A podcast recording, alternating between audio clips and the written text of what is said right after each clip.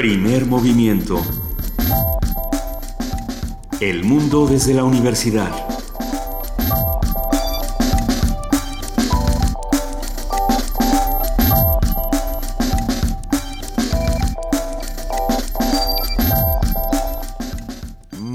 Días, son las 7 de la mañana con 3 minutos de este julio 25, ya lunes. La UNAM regresa por sus fueros, abre sus puertas a todos y nosotros aquí en Primer Movimiento estamos haciendo comunidad con ustedes. Saludo a mi querida compañera Juana Inés de Es. ¿Cómo estás, Benito Taibo? ¿Cómo se portaron durante por- mi ausencia? nos portamos muy bien, fuimos de lo más atingentes. Me parece muy bien. Sí, estuve, estuve siguiendo algunas de las transmisiones. Me, me lo parecieron. Sí, estuvo, estuvo muy, muy en bien. Eh, saludamos a, nuestra querida Luisa Iglesias, que esta semana estará de vacaciones, pero aquí estaremos Juan Inés y yo con enorme, enorme gusto. Fin de semana movido y terrible en este país, en el cual ha sido asesinado el alcalde de San Juan Chamula, en Chiapas, de una manera bastante brutal junto con un síndico y también un alcalde en Guerrero, en Pungarabato, Guerrero. Dos alcaldes asesinados por motivos distintos. El primero parece ser que, porque todavía no está claro nada, que tenía que ver con eh, recursos, más de 100 millones de pesos que no se habían entregado a los comuneros. Pero bueno, todos sabemos que San Juan Chamula es un tema en sí mismo desde hace mucho tiempo y que la tensión social, eh, religiosa y política está Y presente. étnica. ¿eh? Y étnica. Étnica también. Sí, eh, hay muchos focos rojos en el país, hay muchísima muchísima violencia que no no parece ser que se esté que se esté no tanto controlando, sino conteniendo y, y- y que se esté que se le esté dando salida de alguna manera. eh, habrá que habrá que estar muy atentos, Benito. También eh, durante el fin de semana, ayer mismo, WikiLeaks filtró una serie de correos electrónicos eh, de de las altas esferas del Partido Demócrata estadounidense, donde parece que lo que transmir, lo que transpira es una puesta de acuerdo para eh, un cierto acuerdo para no dejar que pasara las primarias Bernie Sanders, lo cual pues eh, hace que entren a una convención que empieza hoy del Partido Demócrata que aparentemente iba a ser muy tersa, a- al contrario de cómo fue la de Trump, a- que aparentemente iba a ser muy tersa y entran muy mal, entran ya con la renuncia sobre la mesa de la de la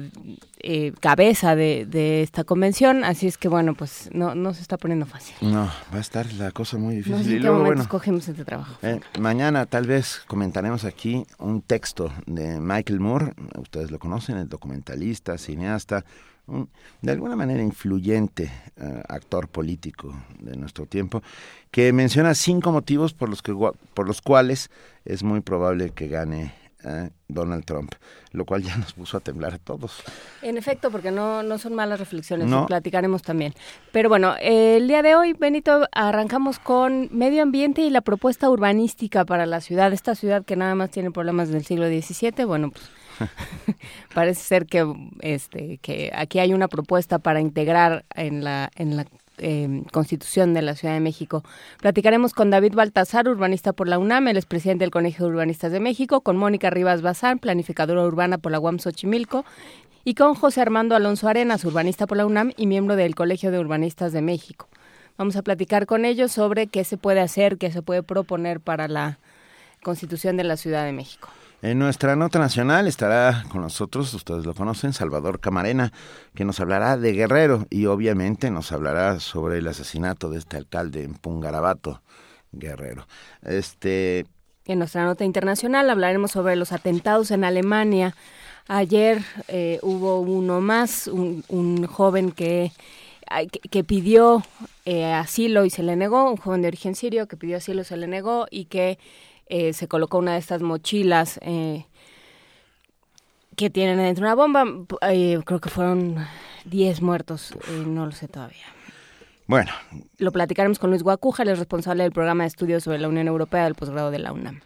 tendremos la participación del programa universitario de estudios sobre el desarrollo con su director, Orlando Cordera, que habla sobre poner al frente a la política social y más nos vale empezar a poner al frente la política social para cómo están las cosas. La poesía necesaria me toca a mí, puesto que vengo regresando, así es que por favor envíenme todos sus propuestas, todo lo que quieran oír, aquello que, que se les quedó pendiente en las vacaciones, algo, algo contento, algo triste, al que quieren. Lo que como que quieren. Venga. Y en nuestra nueva, en mesa del día, el nuevo modelo educativo planteado por el secretario de Educación. Ese modelo educativo que salió de alguna parte casi mágicamente y que hoy está causando un nuevo revuelo porque eh, es consensado a partir de su creación y no antes de su creación. Para ello hablaremos con Arturo Sáenz, doctor en educación y consultor independiente, profesor investigador y servidor público. Fue director general del CONAFE, entre otros muchos cargos. Y, pues sí, nos vamos a una nota sobre tatuajes. El mundo del tatuaje parece algo tan moderno que resulta sorprendente el descubrimiento de que el primer tatuaje se haya encontrado en el cuerpo de un cazador que vivió en el año 5300 a.C. No se sabe exactamente cuándo y dónde surgió. En Occidente, cobró importancia por el movimiento hippie y la búsqueda de la libertad de expresión, convirtiéndose así en todo un fenómeno social. Sin embargo, la discriminación para quienes lo portan dificulta su incursión a distintos ámbitos sociales y laborales. Al respecto, esto dijo a Radio UNAM Paola Hurtado Jacobo, académica de la Facultad de Estudios Superiores Aragón. Si bien es cierto, los tatuajes no están pormenorizados dentro de, de la propia Constitución, sí se puede prestar a, a, una interpretación respecto a la discriminación por motivos de apariencia física sí menoscaba los derechos y las libertades de las personas, ya que la propia Ley Federal del Trabajo en su artículo tercero nos dice que el trabajo es un derecho y un deber social, es decir, todo individuo tiene derecho al libre acceso a una vida laboral lícita y digna sin que un tatuaje sea el obstáculo para obtenerlo. La maestra en el área de derecho laboral ofreció algunas recomendaciones a quienes piensan tatuarse y solicitar empleo. En términos reales no debiera de darse la discriminación y en muchos de los casos no se no se habla de discriminación, se habla de códigos de vestimenta y de valores corporativos. ¿A dónde cada joven pretende de ser, desarrollarse en el ámbito de trabajo, tienen que visualizar si una decisión de esa magnitud les va a permitir o les va a limitar el acceso, no al trabajo, tienen que tener los jóvenes la visión de saber en dónde pretenden desarrollarse profesionalmente. Un tatuaje no afecta el rendimiento de una persona, pero algunas de las empresas aún se niegan a contratar a quienes lo lucen. Según una encuesta del Gabinete de Comunicación Estratégica, 74.2% de las personas tatuadas creen que su apariencia física ha sido un impedimento para conseguir trabajo. Para Radio UNAM, Dulce García. Primer movimiento. Donde la raza habla. Siguen, querida Juan Inés, las vacaciones de los chicos. Están todos o en casa o en lugares extraños como playas, montañas, tiendas de campaña, este, pasándosela muy bien. Pero algunos se quedaron, bueno, porque sus padres tienen que trabajar y no hay forma de irse de vacaciones. A ellos les dedicamos con enorme gusto este, esta cosa voy a decir cosa. porque no sabemos, porque qué, no sabemos qué es exactamente. Pero es Los cuentos de la calle Broca, una serie francesa de cuentos misteriosos. Para ustedes que se están levantando mientras empujan a sus papás hacia que se hagan un café para irse a, a trabajar. Para todos ustedes, los cuentos de la calle Broca.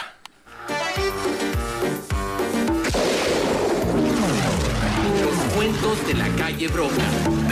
Porque hay mucho misterio, cosas encontrarás. Y si los reyes se casan, los diablos al paraíso van. Dentro de la sopera hay sirenas que se lavan los pies. En el armario una hechicera y un vampiro bajo el tapiz. No hay que repetir. No hay que repetir.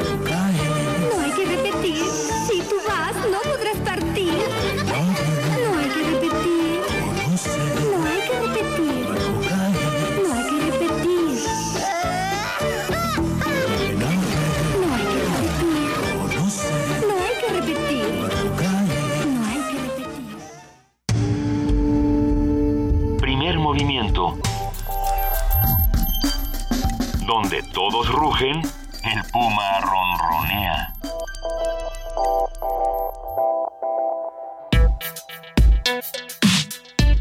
Lunes de Medio Ambiente. Eh, escuchamos la versión corta de los cuentos de la calle Broca. Ya se los pondremos completo en algún momento. Pero ya nos vamos a nuestra mesa de inicio. El escritor Carlos Monsiváis señaló, somos tantos en la Ciudad de México que el pensamiento más excéntrico es compartido por millones. La desamortización de tierras y propiedades eclesiásticas fue el inicio de una urbanización que el porfirismo nos legó a través de los tranvías eléctricos y primeros automóviles. Los límites del área urbana se ampliaron fuera de la Alameda hasta albergar a una población de casi 9 millones de habitantes y un número de visitantes laborales diarios de 3 millones. La Carta de Atenas es un manifiesto urbanístico redactado en 1933 con motivo del Cuarto Congreso Internacional de Arquitectura Moderna, aunque dado a conocer por el emblemático urbanista Le Corbusier. Asumía que la vida y su esencia como forma de manifestarse es un modo de cuidar de sí. La vida en común implica la conquista de una ciudad más humanizada, que evite las aglomeraciones y el tráfico ciudadano responsables del desapego urbano. Las consecuencias de la Carta de Atenas eh, las consecuencias de su puesta en marcha en muchos lugares fueron positivas a largo plazo, porque evidencian la necesidad de un diseño de nuevos barrios más verdes, más acogedores, con mejores servicios, sin lugar a dudas. Y para ver que si nos acercamos a la Carta de Atenas o, a la Divina Comedia, vamos a platicar esta mañana con David Baltasar, urbanista por la UNAM, presidente del Colegio de Urbanistas de México, con Mónica Rivas Bazán, planificadora urbana por la UAM Xochimilco, miembro del Consejo Directivo de Forópolis, y José Armando Alonso Arenas, también urbanista por la UNAM y secretario técnico de la Comisión de Desarrollo Urbano y Ordenamiento Territorial de la Cámara de Diputados en 2015. Buenos días a los tres. Eh, muchísimas gracias por estar con nosotros en vivo y en directo a estas horas. Regresando de las vacaciones, cuéntenos. Eh, a estas horas no han puesto ni la ciudad. sí, no. la calle, la calle va uno desenrollando con, conforme avanza. A ver, eh, ¿qué, ¿qué, decir de, del urbanismo en la Ciudad de México? Mónica. Este, gracias. Este, buenos días, gracias por la invitación. Este, yo creo que es importante eh, señalar que en este año estamos cumpliendo en México país el 40 aniversario de la oficialización de la planificación urbana en México. A partir de la creación de la Secretaría de Asentamientos Humanos y Obras Públicas en 76, la creación de la licenciatura en Planificación Territorial por parte de la UAM Xochimilco, antes se llamaba Asentamientos Humanos.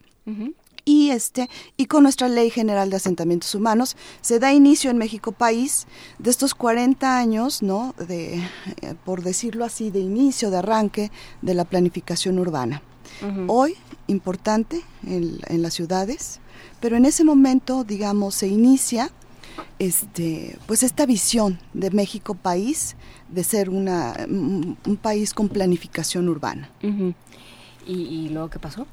Y bueno, a partir de ahí, este, empiezan los planes urbanos, empiezan a hacer un, este, esfuerzos grandiosos de planificación urbana, se hace un, con la Secretaría de Asentamientos Humanos puesta en marcha, se inicia todo un proceso de planificación con una serie de institutos de vivienda, institutos de planificación y secretarías de Estado.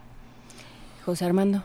Sí, mira, sin embargo, eh, bueno, el proyecto que ahorita estamos impulsando y del que queremos también venirles a platicar, trata sobre de toda esta cuestión de planificación urbana, cómo podemos reforzarlo a través de la Constitución de la Ciudad de México. Entonces, si vamos al panorama que nos dio ahorita Mónica, bueno, de eso tenemos 40 años. Pero el detalle es que eh, la Ciudad de México y en general el país se rigen a partir de una constitución federal que está a punto de cumplir 100 años. Entonces, al momento de darse estos ordenamientos, pues bueno, México era un país eminentemente rural, no habíamos tenido esta explosión demográfica en las ciudades, de la década de los 60, posteriormente en los 70.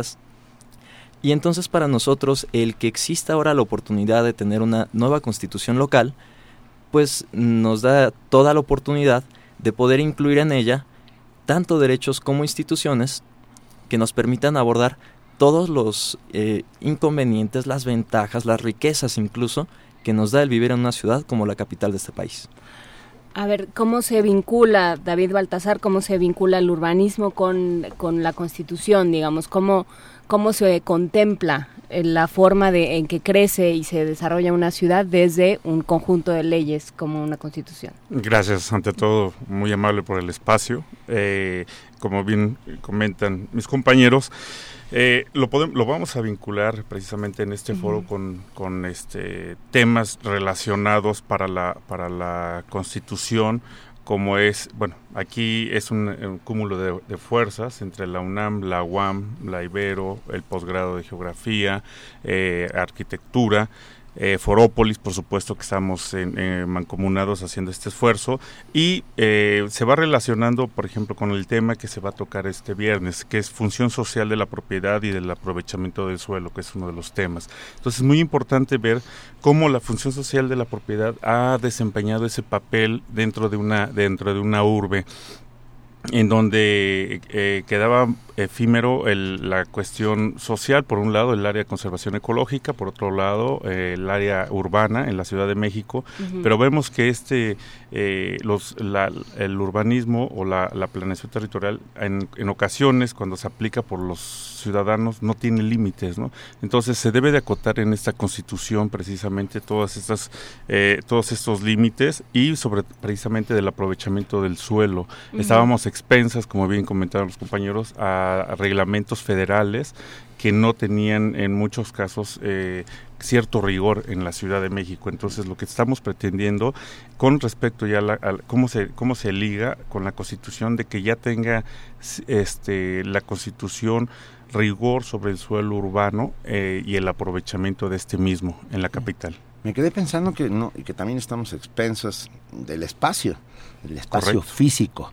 Ah, quiero decir, cuando en tiempos del alemanismo eh, pretendemos que la modernidad sea nuestra bandera con la cual es avanzar para los siglos, para los, para el siglos siguientes, no se tomaron en cuenta un montón de cosas, como que la población crecería al 400%. Entonces, por ejemplo, el viaducto Miguel Alemán, que en su momento fue este, este gran ensayo de ingeniería para, para transportar coches grandes y pesados que cabían dos y hoy caben cuatro por milagros de, la, de, la, de la no sé qué. Adelgazamiento de carriles. sí, el, angostamiento de carriles y, que los coches han, han sido más, pequeños, más reducidos, ah, nos hace eso, estar a expensas. Eh, la ciudad no va a crecer. ¿Estamos de acuerdo? No va a crecer en, el sentido de que no podemos ser los ejes viales más grandes de lo que ya son, porque habría que tirar edificios. ¿Cómo diablos vamos a ser para tener una ciudad que nos sirva, que sea funcional, que tenga áreas verdes, que tenga servicios, mientras sigue habiendo la migración que hay año con año. Sí, me permito tomar... no, es, mala fe, ¿eh? eso es solamente angustia. E, efectivamente. Nosotros aquí en el Colegio de, Urbanistas de México precisamente decimos, esta ciudad ya no crece, esta ciudad se administra. Es una cuestión de administración, o sea, el gobernante, el que esté a cargo, tiene la función ya de administrar. ¿Por qué? Porque en teoría ya llegamos al límite del área urbana. Tenemos el área de conservación ecológica que es ilegal crecer, pero en esta cuestión se administra. Ahora, también se tiene que regular los espacios de áreas verdes, de espacios públicos, como decimos. Tenemos un déficit, es cierto, pero entonces también el problema no es tanto las áreas verdes, es el mantenimiento de las áreas verdes en este porque de qué nos sirve tener muchas áreas verdes si vemos que es eh, como el año pasado hubo en esas áreas verdes que eran inutilizadas escombros tiraban cascajo porque no se les da ese mantenimiento. Entonces la regulación también dentro de la constitución para la cuestión de la ciudad entraría todos estos mecanismos. Bueno recordemos que la constitución va a ser la parte general para de ahí empezar a desmembrar va a haber todo un cambio de administración público en, en, la cuestión local para ver cómo pasa también. Es muy importante ver qué va a pasar con las delegaciones. Eh, Mónica, ¿cómo, ¿cómo hacer esto? Hablaba, hablaba David de la función social de la propiedad. ¿Cómo, cómo hacernos todos partícipes de esta ciudad, ¿no? Porque yo creo que eh, si algo nos ha afectado a los, a los habitantes de la Ciudad de México es el, sentirnos inermes, sentir pues no, no tenemos nada que hacer, ¿no? Se, se cambian usos de suelo, se construyen vialidades, se cambian cosas y que los habitantes se quedan sin, sin nada que hacer. ¿Cómo, cómo proteger esto? Este, sí, bueno, solamente me, me gustaría resaltar algo. Yo creo que este, abonando a lo que dice David, eh, yo creo que la Ciudad de México está creciendo en intensidad, o sea, tiene una intensidad mayor de usos hay una, una dinámica muy fuerte ¿no? en este cambio de, de, la ciudad, de las vialidades, de las propias intensidades de crecimiento.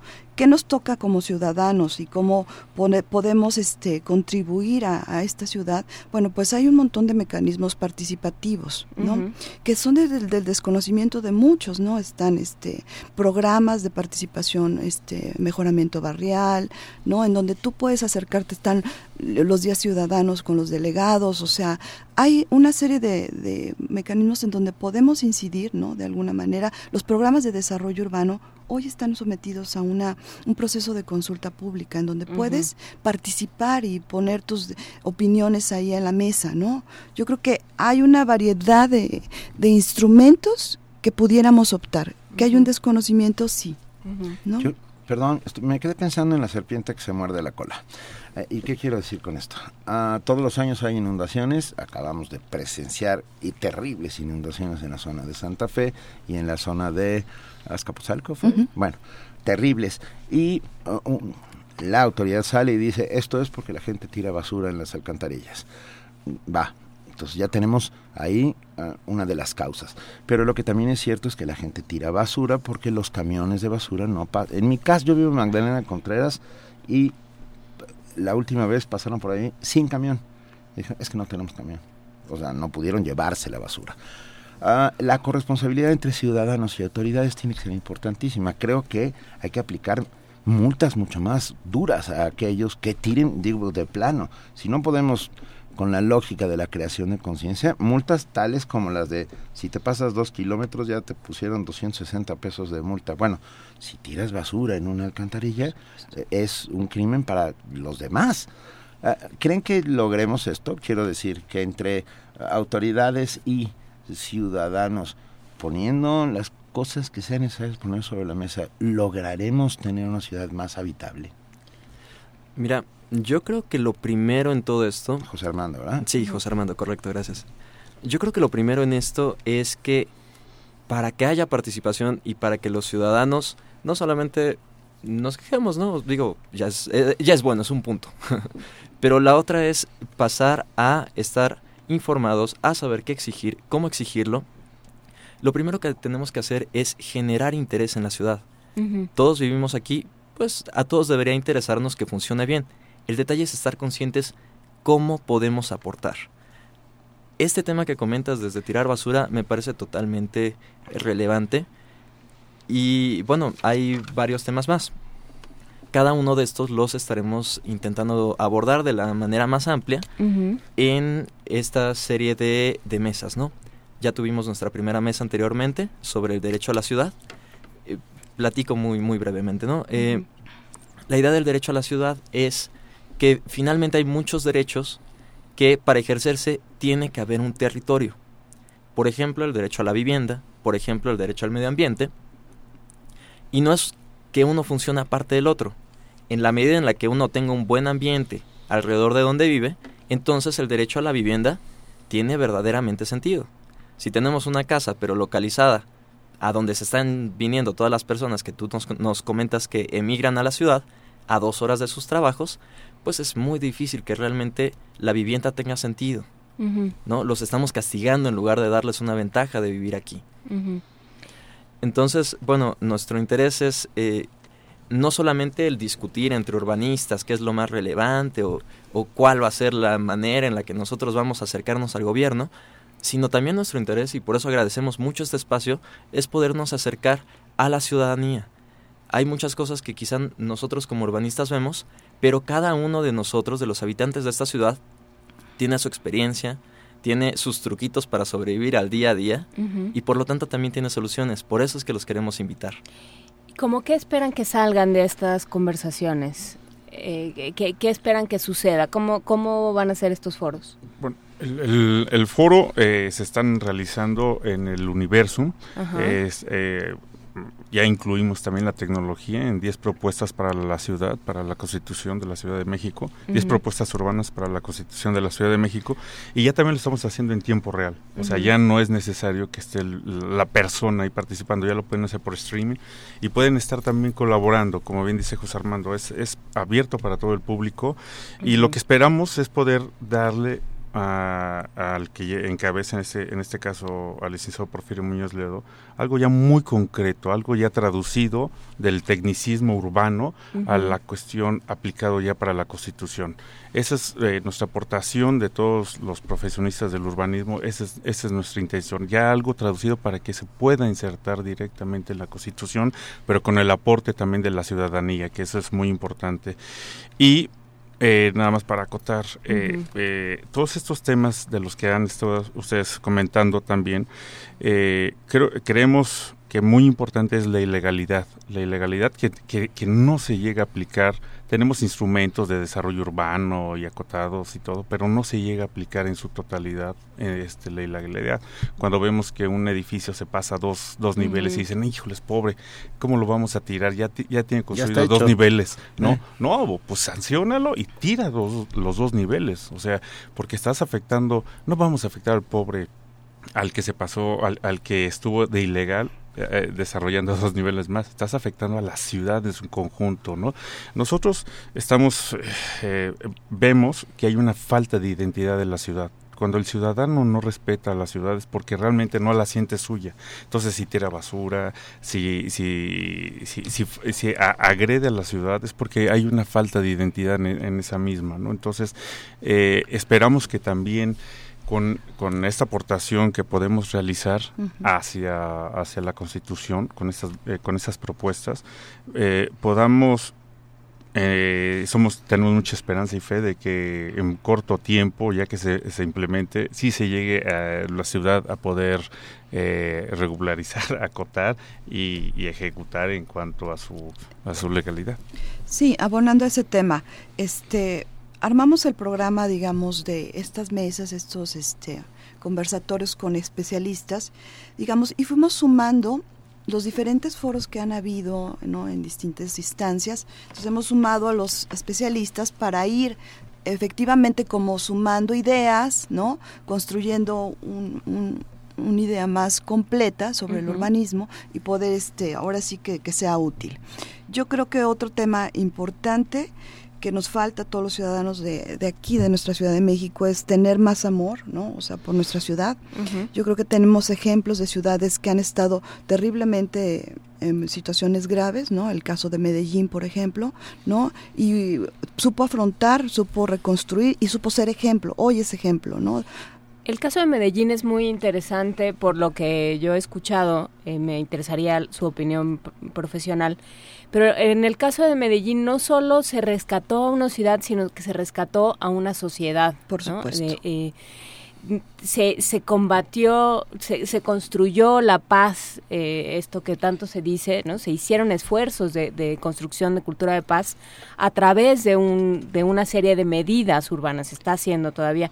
¿Cómo, cómo operó esto? Mira, este, mi, mi experiencia, ¿no? De lo poco que, que, conozco, sé que conozco la ciudad, que conozco gente local, ¿no? De, de Medellín, y que me parece muy rescatable este gran esfuerzo, ¿no? Pero este se construyó desde abajo, desde la ciudad ciudadanía, que fue no empezar a trabajar proyectos urbanos, ¿no? La empresa de desarrollo urbano trabaja proyectos urbanos con ciudadanía, ha construido proyectos, ¿no? Está el Jardín Sin Curvalar, que lo hicieron con la ciudadanía, lo realizaron y trabaja la gente ahí. Pero sobre todo, yo la percepción que la gente tiene es este gran amor por la ciudad. Si yo quiero mi ciudad, no le arrojo basura, no la conservo, no pinto los monumentos del monumento, sitios históricos, o sea, esas cosas yo creo que son importantes que dan identidad, ¿no? Hay la propuesta, está por ahí en el aire, de cerrar el zócalo, o sea, de cerrar todos los accesos al zócalo y convertirlo en peatonal. Ah, híjole, yo pregunto, ah, ¿será una medida inteligente? Casi todos los centros eh, históricos del mundo, sobre todo en Europa, están cerrados al tránsito, solamente puedes caminar en ellos. Pero nuestro centro histórico es un centro de compras, es un centro que tiene que ver con actividad económica más que con, con actividad lúdica de ir a ver... eh, a pasear por la Alameda. A pasear por la Alameda. entonces yo me pregunto, eh, ¿por qué no este tipo de... ¿Por qué no hay más consulta? ¿Por qué no podemos los habitantes de la ciudad dar respuestas o opinar sobre lo que le va a pasar a nuestra ciudad? ¿Tú qué, qué dices, este José Armando Alonso Arenas? Pues mira, mi primera respuesta sería para eso son estos foros. Venga, claro. venga. Sí. Y, y también la otra parte es, bueno, no pongamos solamente sobre la mesa medidas en particular, pongamos paradigmas, ¿no? Toco un ejemplo en el caso de Medellín que estábamos tratando hace un momento. En Medellín tenemos una zona de basurero con metales pesados. Lo que hicieron fue convertirlo en jardines donde hoy todo el mundo va a volar papalotes. Lo que hicimos aquí con un basurero de características similares, pero muchas veces más grande, fue ponerle rascacielos donde uno no puede entrar si no es en automóvil. Estás hablando de Santa Fe. Santa. Fe, Santa, concretamente. nuestro ¿no? San Antonio, Y que Texas. quedó tan, tan bonito. Sí. Exacto. Entonces, aquí yo creo que lo que es importante es, número uno, conocer qué es lo que hay. Suelto un dato que puede parecer, eh, bueno, a mí me sorprendió, la verdad, incluso como urbanista, ¿no? Si pensamos nada más en cuántas declaratorias de patrimonio cultural de la humanidad tocan la Ciudad de México, es la misma cantidad de declaratorias que tiene Arabia Saudita, Bagdad o Indonesia. A ver, declaratorias de... Patrimonio, Patrimonio cultural, de la humanidad. Centro Histórico, Xochimilco, Camino Real Tierra Adentro, la Casa de Luis. Barragán y Ciudad Universitaria, ¿no? Entonces, aquí el detalle es, bueno, conozcamos qué tenemos y luego qué es lo que vamos a hacer con esto. Cuando platicas, por ejemplo, de si peatonalizamos o no el centro histórico, pensemos mejor qué parte se puede peatonalizar y qué parte no. ¿Cuántos somos automovilistas y cuántos no lo somos? Cada automóvil sedán ocupa así nada más el- la superficie que sombrea, ¿no? Ujú. 6.5 metros cuadrados. Lo que ocupa un peatón para caminar con cierto aire es un metro cuadrado. Entonces, ¿peatonalizamos o no peatonalizamos? Bueno, tenemos que llegar al, al punto justo, a la medida correcta. Y reitero, por eso tenemos, número uno, que saber qué hay. Número dos, que todos lo sepamos y todos estemos metidos en estas decisiones, que yo creo que es el eslabón que está faltando. Ujú. Yo Claro. te- tengo una palabra en la cabeza desde hace un rato que, que, que tengo la impresión de que no existe en español, pero que Pero no- la vamos a pero lo lograr, vamos a a soltar alegremente. Ándale, pues. Gentrificación. Este fenómeno que está sucediendo, que está sacando a los pobres de los centros urbanos y mandándolos a la periferia para que los ricos, perdón, hablé como Robin Hood, pero no importa, para que los ricos, para que los ricos tomen esos lugares que tenían, los remodelen y se conviertan en una fuente de abundancia enorme. ¿Qué nos pueden decir de este proceso de gentrificación? Que así, así se llama, ¿verdad? Es correcto, Pero también, es correcta tiene la que- palabra. pero también pasa por un, o sea, no es, yo, yo ¿Vas a- vas a diría, defender a los ricos? No. yo voy a jugar al sheriff de Nottingham y te voy a decir que tampoco creo que sea tan así, sino que, bueno, también hay una, ha- hay- también involucra una serie de rescates de barrios que, que se habían abandonado. Pero sacaste a los habitantes de esos barrios. Yo creo que se puede, yo creo que hay formas de hacerlo, pero en realidad yo no fui a la escuela para hacer eso, así es que que nos lo digan, que nos lo digan rápidamente nuestros Les echamos la invitados. bolita. Sí, Sí. la plusvalización empieza también ahí. Sí. Vamos a tener una mesa también este viernes sobre vivienda y Mónica les puede platicar más. Ajá, bueno, si quieres toco rápidamente lo- mi opinión sobre la gentrificación. Este, yo creo que hay sectores de la ciudad que por su dinamismo son muy importantes y se van transformando en estos sectores este em, altamente económicos, ¿no? sectores duros, ¿no? Tenemos Reforma, Corredor Madero, o sea, son sectores muy fuertes. El propio Santa Fe viene corriendo ese corredor. Este, yo creo que es una dinámica de ciudad, ¿no? O sea, hay sectores muy importantes que así funcionan. O sea, yo no estoy de acuerdo que la gente sea desplazada de sus territorios, por supuesto, pero pues se- seguramente es por esta función de ciudad, ¿no? Es sobre esta función de ciudad. Y bueno, este, ahora sí que voy a resaltar la importancia de este foro, ¿no? Este, donde Forópolis con, con Colegio de Urbanistas este, estamos haciendo este esfuerzo. Y hay una mesa importante que se llama Producción Social Sustentable del Hábitat y la Vivienda, ¿no? Ahí, bueno, se van a tratar temas de cómo este 70% de la vivienda está realizada por sus habitantes. Eso es un dato muy importante. En general, México país tiene esta cifra. La mayoría de la vivienda está realizada por la gente, ¿no? Por la ciudadanía, ¿no? Entonces, bueno, esta importancia de cómo se han construido nuestras ciudades mexicanas es a esfuerzo de los ciudadanos. Ok. em, dice Alejandro Peláez, la participación ciudadana es una vacilada. Falta crear cauces reales de participación generalizada, cuarto y quinto niveles de gobierno. Eh, pues, eso es lo que ustedes están proponiendo, que haya una, una verdadera participación ciudadana, que haya, que, que digamos, ustedes son una especie de facilitador, una especie de mediador entre quienes vivimos en esta ciudad y queremos opinar y quienes están redactando la, la constitución, ¿así se están planteando? Bueno, eh, ojo, José nosotros somos parte de la ciudadanía también. No, bueno, claro. Entonces, sí. ustedes fueron a la escuela. Sí. insisto. Sí. Ustedes, a ustedes les pagamos una educación Sí, para que este, para que supieran de estas cosas. Correcto, correcto. Entonces, eh, digo, pero nosotros nos vemos a, a nosotros como asociaciones también como parte de la ciudadanía, ¿no? Tenemos estos intereses particulares, creemos que podemos acercar los temas, pues tanto al gobierno como a la gente hemos logrado abrir esos canales también, pero nos sumamos, nosotros estamos participando también. Sí, y, y de cierta manera sí somos, invitamos también al señor Alejandro Pérez para que sean, seamos también a través de este foro este de 10 propuestas urbanas para la Constitución, el canal para que se pueda expresar también la ciudadanía y a través, como les reitero nuevamente, a través en tiempo real, desde su casa, desde su oficina, sin, sin importar moverse, ¿no? Este, y bienvenida a las preguntas. Ahora, eh, sobre la, la, la gentrificación, Aquí eh, nosotros como- también como el colegio decimos, es muy importante y no se ha hecho en esta ciudad, es saber la capacidad de carga, la capacidad de carga de la ciudad. Claro. Es muy, muy, muy importante. Gobiernos vienen, gobiernos van y entonces intereses vienen y intereses se mueven y dicen, ahora vamos a desarrollar esta zona. Oye, ¿tiene capacidad realmente para crecer?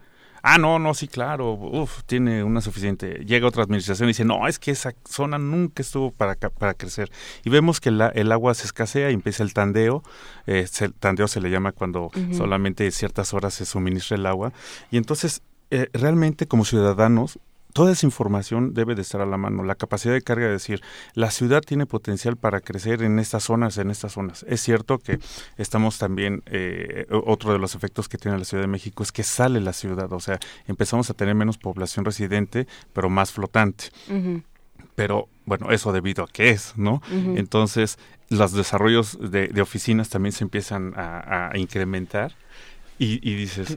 Sí, no, no, no, Perdón, sí, sí, sí, y estoy- es que es muy interesante todos estos temas, pero entonces dices, bueno, da- damos esta, esta parte de, de, de fuentes de empleo para la cuestión de los servicios, porque recordemos que la Ciudad de México ya, se, bueno, se, se terciariza a la, a la par de que decimos, siempre nos quejamos de que "Eh, a dos horas tenemos las viviendas, pero sacamos las industrias de la ciudad. ¿Por qué? Pues porque empieza ya también la plusvalización del suelo, de decir, la propia ciudad va generando ciertos intereses sobre la, sobre la tierra, ¿no? Entonces, esa plusvalía que debe de ser inver- reinvertida en la ciudad, ¿en dónde se queda? Pues, o para quién se queda, ¿no? Es otro tema también que es Por muy supuesto, interesante, pero otro en otra No, mesa no podemos la podemos abordar, ¿no? Tenemos tantos Sí. siglos con problemas en esta ciudad que no los vamos a resolver a las 7.40 de la mañana de lunes. Efectivamente. Pero a ver, eh, ¿por dónde se ven los, los foros el, este viernes? ¿A- ¿De Sí. qué hora a qué hora se conecta uno? ¿En dónde? Do- ¿A dónde puede ir? ¿Qué, qué, ¿Cómo? ¿Qué hacemos? ¿Qué hacemos? perfecto. Eh, eh, pues miren, están estas dos alternativas, ¿no? El que nos acompañen presencialmente o de manera virtual. De manera virtual nos pueden seguir a través de webcast.unam.mx. Esto va a ser el viernes a las 4 de la tarde. Terminamos a las 7. Y de cualquier manera, eh, nosotros estaremos después compartiendo estos videos de YouTube. Se están grabando todas las ponencias para a partir de esto generar los materiales para proponer eh, a través del Facebook de este proyecto, que es facebook.com, diagonal 10 propuestas urbanas, 10 en número. Y la otra alternativa es que nos puedan acompañar en Universo Museo de las Ciencias, Ajá. entrando por la puerta C junto a la biblioteca. Si asisten únicamente al evento, la entrada es libre, pero de cualquier manera les invitaríamos, si tienen un ratito más temprano, pues que se den una vuelta también a las salas del museo que tratan temáticas de ciudad, conciencia de nuestra ciudad, eh, la nueva que acaban de inaugurar de agua, R3, Casa UNAM. Y bueno, de cualquier manera esperamos contar con su participación. esta sesión tocaremos los temas de función social de la propiedad, de espacio público, patrimonio e imagen urbana y de producción social y sustentable del hábitat y de la vivienda. Posteriormente, cada último viernes de mes estaremos con otros temas más y pues ojalá tengamos más adelante la oportunidad de seguir platicando con ustedes. Pues no, más nos vale, ¿no? Más nos vale porque se nos va de las manos esta ciudad. Yo, yo estaba pensando en todas las grandes ciudades del mundo que son atravesadas por un río. ¿No? y, y nosotros, aquí en los años 50, lo que hicimos fue entubarlos y por encima cemento. Río La Piedad, Río Churubusco, bueno, todos los ríos que pasaban por la ciudad, excepto el río Magdalena, que como estaba lejecitos, lo dejaron ahí. Y ahí va Lilito todavía sobreviviendo. Ah, ¿En qué estaban pensando esos urbanistas ya para...? Ya vámonos, Benito. no, bueno, porque ese es un tema gigantesco, porque los ríos no se han ido. No, no se han ido, están por ahí abajo, pero no te quieres meter, muy, no, los ríos están por arriba. Cocodrilo 6. No, no, pero, pero los ríos están por arriba. Ya, nos, vamos. Volveremos a los ríos y al agua en esta ciudad. Pero hablaremos de eso, ¿no? De los ríos y el agua. Los invitamos de nuevo. Muchas gracias a los tres. Gracias a eh, Mónica Rivas Bazán, planificadora urbana por la UAM Xochimilco, José Armando Alonso Arenas, urbanista por la UAM, y David Baltazar por la UNAM. Perdón, perdóname. Y David Baltazar, urbanista también por la UNAM. Eh, vayamos a los foros, aprendamos todos cómo podemos ser de esta ciudad. Y, los ponentes son de primer nivel. Ah, Roberto Ebecho, la doctora Luis Daniel y, el urbanista Enrique, eh, Enrique Méndez. Eh, David. Cervantes Peredo, este, Elena Solís, yo creo que este ahí es un buen cartel. Y si quieren enterarse de más, acompáñenos. Los invitamos. Muchas gracias. Vamos a escuchar How I Democulures.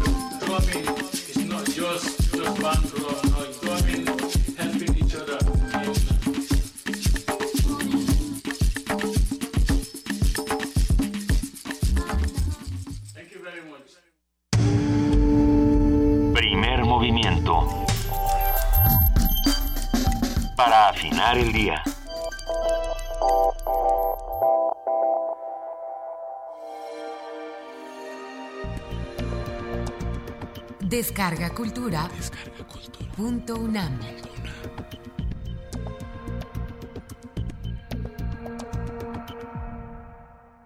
Cocktail Party. Me divertí como loca, dijo Mona Lisa con su voz de falsete, y ante ella se extasiaron reverentes los imbéciles, en coro de ranas boquiabiertas. Su risa dominaba los salones del palacio como el chorro solista de una fuente insensata. Esa noche en que las aguas de amargura penetraron hasta mis huesos. Me divertí como loca. Yo asistí a la reunión en calidad de representante del espíritu y recibí a cada paso los parabienes, los apretones de mano, los canapés de caviar y los cigarrillos previa exhibición de mis credenciales. En realidad, había ido solamente por ver a Mona Lisa ¿Qué pinta usted por ahora? Los monstruos de brocado y pedrería iban y venían en el acuario de humo, de arrayán venenoso y gorgoritos. Ciego de cólera, y haciendo brillar mis linternas de fósforo en la sombra, quise atraer la atención de Mona Lisa hacia las grandes profundidades. Pero ella solo picaba en anzuelos superficiales y los elegantes de verbo ampuloso la devoraban con los ojos. Me divertí como loca. Finalmente, tuve que esconderme en un rincón de la fiesta, rodeado por falsos discípulos, con mi vaso de cicuta en la mano. Una señora de edad se acercó para decirme que quería tener en su casa algo mío un pastel de sorpresa para su próximo banquete, una tina de baño con llave mezcladora para el agua caliente, o unas estatuas de nieve, como esas tan lindas que Miguel Ángel modela los inviernos en el Palacio Medici. En mi calidad de representante del espíritu, rechacé cortésmente todas las insinuaciones de la señora pero la asistí en su parto de difíciles ideas. Me quedé un rato más, hasta apurar las heces de mi último jaibol, y tuve ocasión de despedirme de Mona Lisa. En el umbral de la puerta, con el rostro perdido en su abrigo de pieles, me confesó sinceramente, así, entre nos, que se había divertido como loca. Descarga Cultura. Descarga cultura. Punto UNAM.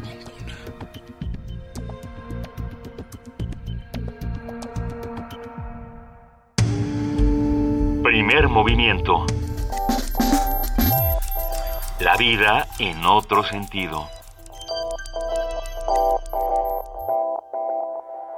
Esto de hacer radio en vivo, Benito, es una cosa muy tremenda. En este momento ustedes no lo estaban viendo, pero... Se hizo la luz. se hizo la luz. Durante, durante estos breves momentos en los que ustedes estaban tranquilamente escuchando a Riola, aquí alguien se estaba rifando el físico, cambiando foco. Pero lo lograron, ¿eh? Pero se hizo la luz. Oye, lo que comentaste al principio, al principio del programa que me resultó... Como tú sí me estabas poniendo atención, bonita. Claro, querida. Ay, qué bueno. La Convención Nacional Demócrata que arranca, pues ya arranca con una... Este, con un problemita. Pero un problemón, porque de entrada Debbie Wasserman, la, la presidenta del partido, dice que en cuanto termine la convención renuncia por este escándalo de correos filtrados entre demócratas donde decían vamos a en pocas palabras y violentamente todos contra Bernie todos contra Bernie sí pero simultáneamente hay algo interesantísimo que acaba de suceder hace poquito. ¿No te preguntas por qué Wikileaks puede todo y yo no puedo desbloquear mi teléfono porque se me olvidó el numerito? sí, tenemos un problema que creemos que Wikileaks, ya está... ¿pueden hacer algo por mí, por favor? ¿Alguien puede... Se bloqueó el celular Hackear mi teléfono y desbloquearlo. En fin. Escucha, Michael Bloomberg, exalcalde de Nueva York, con- de gran popularidad, y, y que no pertenece a ningún partido, que siempre ha sido así como, como que solo- ha, ha decidido ponerse del lado de la candidatura de Hillary.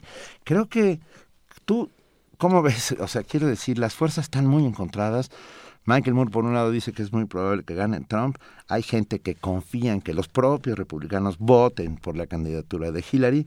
Estamos en un momento francamente tenso de la historia de Estados Unidos. Pero estamos en un momento donde aparentemente la política ya no cuenta, donde donde la- la- los imponderables son eh, son muchísimos, donde todo depende de bueno pues a ver qué se le ocurre a la gente y lo que dice Michael Moore es muy cierto, o sea yo creo que eh, hay hay dos dos cosas enormemente rescatables de lo que dice Michael Moore. Por un lado no no no sabemos el país en el que vivimos. Eso. Que yo creo que también a nosotros cuando cuando este a, a reserva de que, Que nos tengamos pasa la cosas discusión parecidas, eso quieres decir. Sí, o sea, a reserva de que tengamos la discusión de si, eh, si hay una serie de mm, operaciones que, que impiden la democracia o que la complican, eh, no sabemos por quién vota realmente la gente. O sea, No. por qué, quién, cómo está dispuesta a votar cada uno de los, o los ciudadanos. disparadores que los hacen votar por determinadas personas. O los disparadores. Y eso ¿Eh? es lo que dice Michael Moore. O sea, hay todo lo que se llama el Rust Belt, digamos, estos, estas zonas muy industriales en Detroit, en, en Michigan, en todos estos lugares donde, donde se hacían, por ejemplo, las armadoras de coches que ya no se hacen ahí y que están muy enojados Muy. y que están dispuestos a defender su forma de trabajo, dice, ese es como el Brexit, esa es la misma fuerza que llevó al Brexit. Es la misma, es el mismo miedo que llevó al Brexit. Entonces, ahí están instalados. ¿no? Y entonces recurren o, o hacen oídos a este discurso duro de América para los americanos, ¿no? Bueno, de vamos a hacer América eh, Más fuerte. maravillosa otra vez. Y, y está ahí, y están también aquellos que dicen, pues estoy tan enojado, ¿no? Dice, no hay que, no hay que minimizar la furia del hombre blanco. de- y, y en este caso el hombre está hablando del macho blanco, Claro, claro. porque Hillary es una mujer. Ah, y, en- y, y esta furia del macho blanco no permitirá que sea presidente, o bueno, votará en contra de que una mujer demócrata, demócrata o republicana, da igual, ¿eh? sea presidenta de los Estados Unidos. Pues, Y por otro lado, el voto de las mujeres no lo, no lo tiene Hillary. ¿No? Es que eso Yo ya- ya escuchaba no- en algún cada momento, entiéndome. cada vez, ya no, ya lo Eh. que estábamos entendiendo, que era bien Eh. poquito, ya no está pasando. Eh, cada vez son, eh, pues, que les parece que, que no es tan, que, que en algún momento una mujer va a ser presidenta, que no es necesario, como, como si era con Obama, darle a un negro lo- eh, eh, el lu- un lugar en la presidencia, como si les parecía un hito eso, ya no les parece el- una mujer en la presidencia. Eso dicen, va a suceder, ¿no? No, no esta vez, la siguiente, no, no importa, ¿no? No es tan importante, son importantes otros temas. Entonces, bueno, ahí, ahí está todo eso y nos afecta. Y Por claro, supuesto que nos No, afecta. bueno, como país nos afecta y como ciudadanos y como, y como mundo nos afecta. Pero bueno, miren, va- vamos a nuestro corte informativo, pero antes nos vamos con una nota sobre eh, este tema que a mí me parece francamente importante, que es el de la alerta Amber. ¿Cómo funciona? eh, ¿Cómo aplica? ¿Para qué sirve? Y si ha hecho cosas importantes que yo estoy convencido que sí. En mayo de 2012 el gobierno mexicano comenzó la implementación de la alerta Amber para la búsqueda y localización de menores de edad que se encuentran en riesgo inminente de sufrir daños a su integridad personal por ausencia, desaparición, extravío, privación ilegal de la libertad o cualquier otra circunstancia que presuma la comisión de algún ilícito. Desde esa fecha a mayo de 2016, 350 niños han sido localizados a través de este mecanismo, una cifra que a decir de los expertos refleja una disparidad ante el número de menores desaparecidos, pues según la Red por los Derechos de la Infancia en México, 40% de las personas desaparecidas entre 2006 y 2014 tenía menos de 17 años. Para el doctor Javier Carrión Guillén, académico de la Escuela Nacional de Trabajo Social, la cobertura de la alerta Amber es limitada y existe un desconocimiento del protocolo de activación, sobre todo en provincia, así como del teléfono para reportar algún caso. La alerta Amber debe surtir a efecto, si es que lo va a hacer, en las primeras horas. Si no, ya después no sirve de nada. Casi el 44% de los niños mueren en las primeras horas al no estar en contacto con sus familiares. El porcentaje se incrementa después de las tres horas, casi el 74, ¿verdad? Este, pues ya fallecen porque les da un ataque o es que es gravísimo que un niño que ya camina y que empieza en esa edad que no entre en contacto con su familiar pueda sobrevivir y según las estadísticas solo el 1% sobrevivió más de 24 horas, ¿no? Estudios de parametría indican que el 70% de la población desconoce la existencia de este sistema de búsqueda y localización. La doctora Rosa María Álvarez, investigadora del Instituto de Investigaciones Jurídicas, consideró que la alerta Amber sería eficiente si se tomara en serio por las autoridades, pero lamentó que el respeto a los derechos de la infancia no sea una de las prioridades del gobierno. La experta dijo que esta alerta debe atender también a los menores migrantes no acompañados que se dirigen a Estados Unidos sobre todo en esas zonas donde sabemos que hay una gran afluencia de posibilidades de, de tránsito de niños solos. Y luego, bueno, está por el otro lado las, las redes de secuestro de, de personas con la finalidad de explotación sexual comercial, que también es la otra vertiente de las razones de, de secuestro de niños.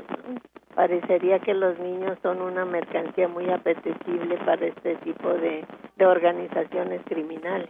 Para la activación de la alerta Amber, se valora que la niña, niño o adolescente sea menor de 18 años, que se encuentre en riesgo inminente de sufrir grave daño a su integridad personal y que exista la información sobre su nombre, edad, sexo, características físicas, señas particulares, padecimientos, discapacidades, vestimenta al momento de la ausencia, entre otros. El número al que se puede reportar alguna información sobre la persona desaparecida es el 01800 00854. Para Radio UNAM, Antonio Quijano.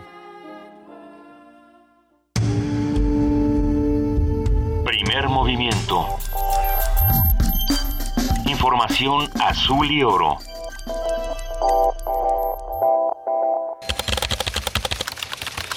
Corte informativo.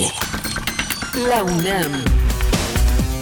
La desaparición de los lagos y de la cubierta vegetal, así como de la urbanización intensiva de la cuenca de México, han ocasionado cambios en el clima de la ciudad, lo que se manifiesta principalmente en un aumento en la temperatura y en la intensidad de las lluvias, señaló Elda Luyando López del Centro de Ciencias de la Atmósfera de la UNAM. El ambiente mucho más seco y también las temperaturas ahora mucho más extremosas. Antes como había humedad, no había tanta diferencia entre la temperatura mínima y la máxima, ¿no? En la tarde, la mínima en la mañana y la máxima en la tarde, no eran tan extremosas extremosas, tenemos un clima estupendo, pero era mejor que el que tenemos ahora. Ha cambiado, por supuesto, a partir, uno, de que se drenaron los, los lagos y dos, a partir de que se urbanizó de forma intensiva.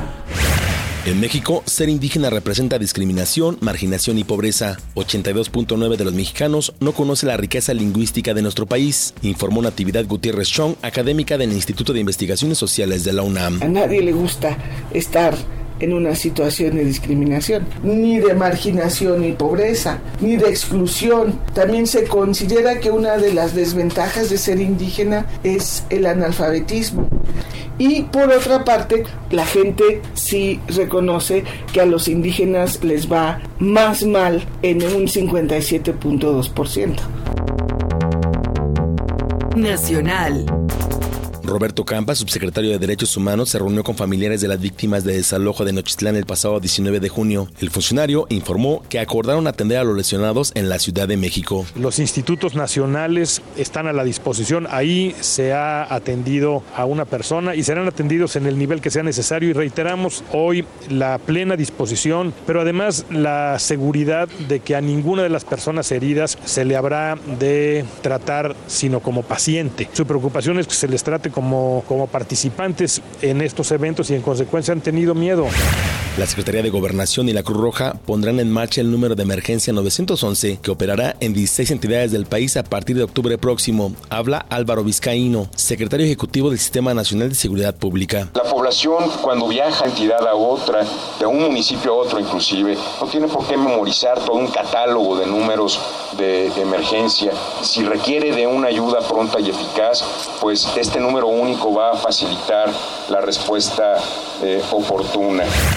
Jesús Zambrano, presidente de la Cámara de Diputados, solicitó a la Secretaría de Educación Pública que la consulta sobre el nuevo modelo educativo sea transparente e incluyente. Agregó que es una oportunidad para que el magisterio haga valer sus propuestas. José Reyes Baeza, director del Instituto de Seguridad y Servicios Sociales de los Trabajadores del Estado, ISTE, informó que en lo que va del 2016 se ha realizado la misma cantidad de trasplantes de órganos que en todo el 2015. En lo que va del año 2016 ha mejorado sustancialmente los números y, eh, en materia de trasplantes. Eh, solamente la última semana hemos llevado a cabo cuatro trasplantes. Economía y finanzas. El Servicio de Administración Tributaria informó que las cadenas hoteleras evaden 1.520 millones de pesos de impuestos. Ernesto Luna, administrador general de la Auditoría Fiscal Federal del organismo, explicó que las empresas no pagan el impuesto sobre la renta ni el IVA. Internacional. Un tiroteo afuera de un club nocturno en Florida dejó dos muertos y al menos 16 heridos. Las autoridades detuvieron a tres sospechosos. Aún se desconoce la motivación de los hechos. Este fin de semana un ataque suicida en Kabul, Afganistán, dejó un saldo de 80 personas muertas y 231 heridas. Los hechos se realizaron en medio de una manifestación pacífica. El Estado Islámico se adjudicó los ataques. El jefe del Estado Mayor de Turquía, Hulusi Akar, rindió homenaje a los policías que murieron asesinados durante el intento de golpe de Estado el pasado 15 de julio. Esos villanos en uniforme militar, esos miembros de la banda, esas serpientes que se infiltraron en las Fuerzas Armadas, han causado un gran daño a nuestra nación. Pero estamos determinados a eliminarlos. Hasta aquí el reporte, en una hora más información. Radio UNAM, clásicamente informativa. Movimiento. Donde todos rugen, el puma ronronea. ¿Te gustaría proponer alternativas de desarrollo para tu región? ¿Tienes alguna investigación sobre finanzas estatales que presente soluciones para los problemas de tu estado? Si eres estudiante de licenciatura o posgrado o realizas investigación académica, participa en el tercer Premio Nacional de Investigación Impulso al Desarrollo de las Finanzas Estatales. Consulta las bases en Premio UNAM Interacciones pwc.unam.mx.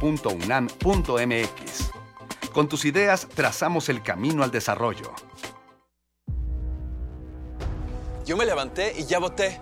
¿Qué sigue? Ahora, involúcrate con tu comunidad. Yo ya voté. ¿Y ahora qué sigue? Infórmate acerca del contenido de tu nueva constitución. Toma una postura. Elabora propuestas, conoce tus derechos. Y exige. Hoy el poder está en tus manos. Gracias por participar. Conmigo, la Ciudad de México es más. Súmate. Instituto Nacional Electoral, INE. La lírica engloba la poesía y el canto. Apela a la palabra hablada. La poesía nace en la página y necesita crecer en el escenario. Slam de poesía. Únete a estas sesiones de arte verbal todos los miércoles de agosto a partir de las 20 horas en la sala Julián Carrillo de Radio UNAM. Adolfo Prito 133, Colonia del Valle. Recuerda, la entrada es libre. ¿Preguntas qué es poesía? Poesía es todo lo que oyes. Radio UNAM invita.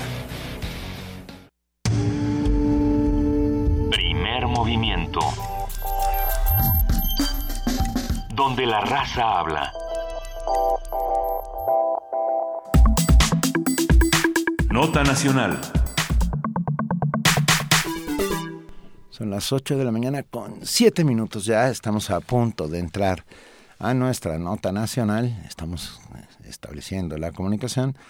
Y mientras tanto, Juana Inés sigue intentando ver cómo desbloquear No, su ya, iPhone. sí, no, ya. Sin resultados aparentes. Este, ¿no? Pero bueno, eh, no importa. Por lo pronto ya está con nosotros Salvador Camarena. Buenos días, Salvador, ¿cómo estás? Hola, muy buenos días, ¿cómo están todos ustedes? Se oye un tic, tic en la línea telefónica, no soy yo, yo tengo otros tics, no este. ¿Cómo Es estás, el Benito? cocodrilo del Capitán Es el Garfio. cocodrilo del Capitán Garfio, sí. Hola. Si te preguntabas, ¿estaría hablando con unos ñoños? Sí. Llamaste al lugar correcto. ¿Cómo les va? Bien, Pues querido bien. Salvador, cuéntanos, Gue- Guerrero, bueno, Guerrero es un tema sin lugar a dudas y más este fin de semana, ¿no? Sí, eh, yo creo que eh, la verdad es que ya quisiera ir al final y entonces tengo que pensar mejor que esa no es una buena idea. Ok. Eh, entonces comencemos por otro lado. Eh, hace cuatro semanas asesinaron a tres policías viales de Acapulco en distintos hechos ahí en el puerto. Eh, en un solo día eh, ocurrieron estas muertes violentas. A los pocos días de eso, el señor fiscal de Guerrero, allá no tienen procurador, sino tienen un fiscal, eh, que se llama Javier Olea, eh, declaró que esos agentes viales, que tenían patrullas y toda la cosa, policías viales de Acapulco, pues que ni más ni menos realizaban labores de halconeo, o sea, le pasaban información al crimen organizado. Y que habían muerto como parte de los ajustes, que eh, partes de los reacomodos que tienen las organizaciones criminales. Eh, el tono, según mi lectura, fue como de, pues los mataron por eso y ahí estuvo y ya está. El tono fue de, eh, fue una muerte lógica, eso le pasa a la gente que se mete en malos pasos y pues ya, ya no están esos malos elementos en la policía. Estamos hablando del fiscal de Guerrero. ¿Ya el crimen organizado se encargó de limpiar a la policía, lo que nos dijo? Eh, fue, estamos hablando de, de, de exacto, de autoridades que se renuevan, entre comillas. En este caso, el fiscal de Guerrero llegó en diciembre del año pasado y que los meses pasan, el tiempo transcurre y la situación solamente se agrava en Acapulco y en Guerrero todo. El fiscal Olea es un personaje singular, ha sido un abogado litigante, ha sido un abogado, digamos, que ha estado fuera del gobierno muchos años y que su incursión en este puesto público llamó la atención, eh, form- form- formó parte de los nombramientos del nuevo eh, gobernador ahí, Héctor Astudillo, y que sin embargo, bueno, eh, ya ocho meses después del nombramiento del señor Olea podemos repasar un poco lo que ha dicho, porque no me queda claro qué ha hecho, aunque sí es muy claro lo que ha dicho. Ha dicho, entre otras cosas, cuando llegó a, a este puesto, cuando fue nombrado, dijo, eh, y cosa que se agradece, porque yo creo que pues no es necesariamente un mal comienzo, que cuando él ah, arribó a la fiscalía, esto lo dijo a las dos, tres semanas de haber llegado ahí, eh, había encontrado una fiscalía colapsada, aquí cayó una bomba atómica, realmente la bomba atómica, la administración anterior no se preocupó por el presupuesto, sin embargo, con lo que tengamos haremos maravillas. Dijo haremos maravillas y prometió que al final del primer año en que, eh, que eh, cuando él cumpliera un año al cargo, el 80% del crimen habría bajado en Acapulco. Yo creo que sinceramente habría sido más sencillo, más realista prometer que aprendería a tirarse clavados desde la quebrada.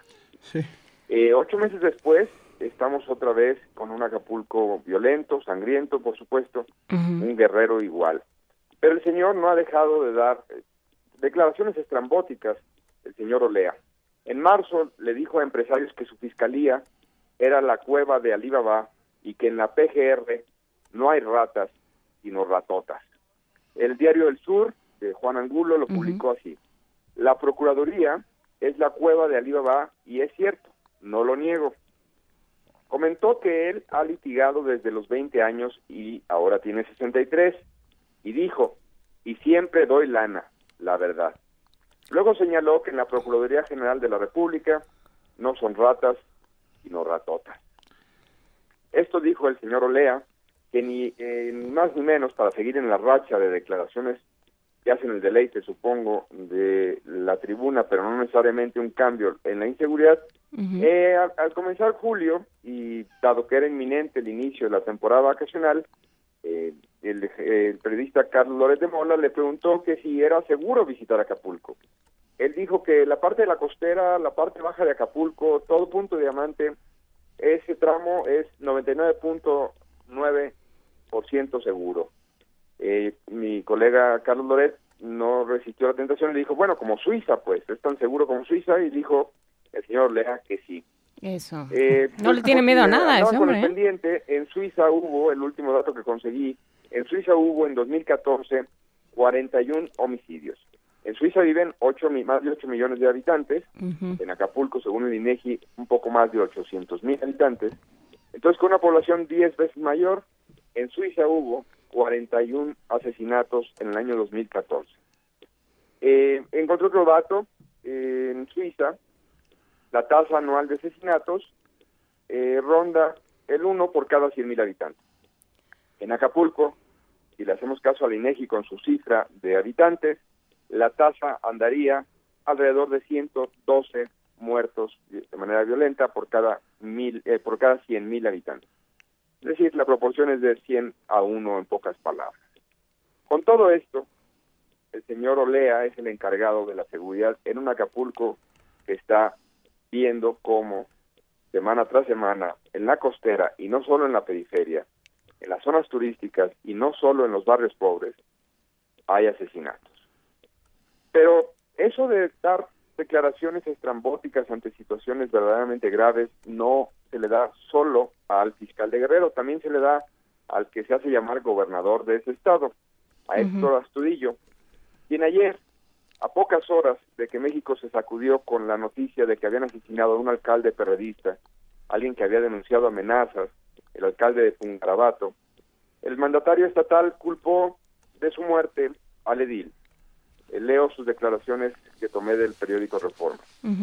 Llama la atención, subrayo, dice el gobernador, o quien así se dice llamar, gobernador, llama la atención, subrayo, que haya realizado el viaje en donde perdió la vida, a sabiendas de que había sido reiteradamente amenazado, como él mismo lo señaló, por un grupo delictivo y que dicho viaje lo haya hecho en horario inco- inconveniente, horario inconveniente, y en una zona de alta peligrosidad. Bueno, lo que nos está diciendo ¿Cuáles el son los horarios es convenientes? no salgan, no viajen, no viajen de noche, no confíen pues en que hay en que existe el gobierno. Yo creo que para completar el panorama de la desgracia de- guerrerense, solo falta consignar que el secretario de Gobernación estuvo la semana pasada ahí en Guerrero. Miguel Ángel Osorio Chong visitó por cuarta vez en este año esa entidad en algo que ellos llaman las reuniones mensuales de coordinación, que se supone, nos dijeron en el año 2012, bajarían la criminalidad en el país, esa criminalidad que hoy, en términos de homicidios, va ni más ni menos que 15.4% arriba que lo, que lo registrado el año pasado. Algo no está funcionando, eso es claro, es evidente, pero es evidente y claro para todos nosotros, no para los gobernantes, no para el fiscal de Guerrero, no para el gobernador de ese estado, no para el secretario de gobernación que sigue yendo a las reuniones de coordinación y los resultados están a la vista de todos. Son gobernantes, creo yo, que no dan una. Que no dan una para eh, ni, para ej- ejercer, ni para comunicar, eh, ni para nada, porque estas declaraciones, Salvador, eh, son, son gravísimas. O sea, este, esta, esta facilidad con la que se, se alude al, al, al chiste, al, ay, bueno, pues sí, así es, ¿no?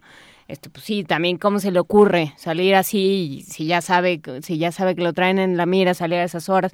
O sea, cómo, cómo se perdona o, o cómo se permite que, que funcione así una, una autoridad.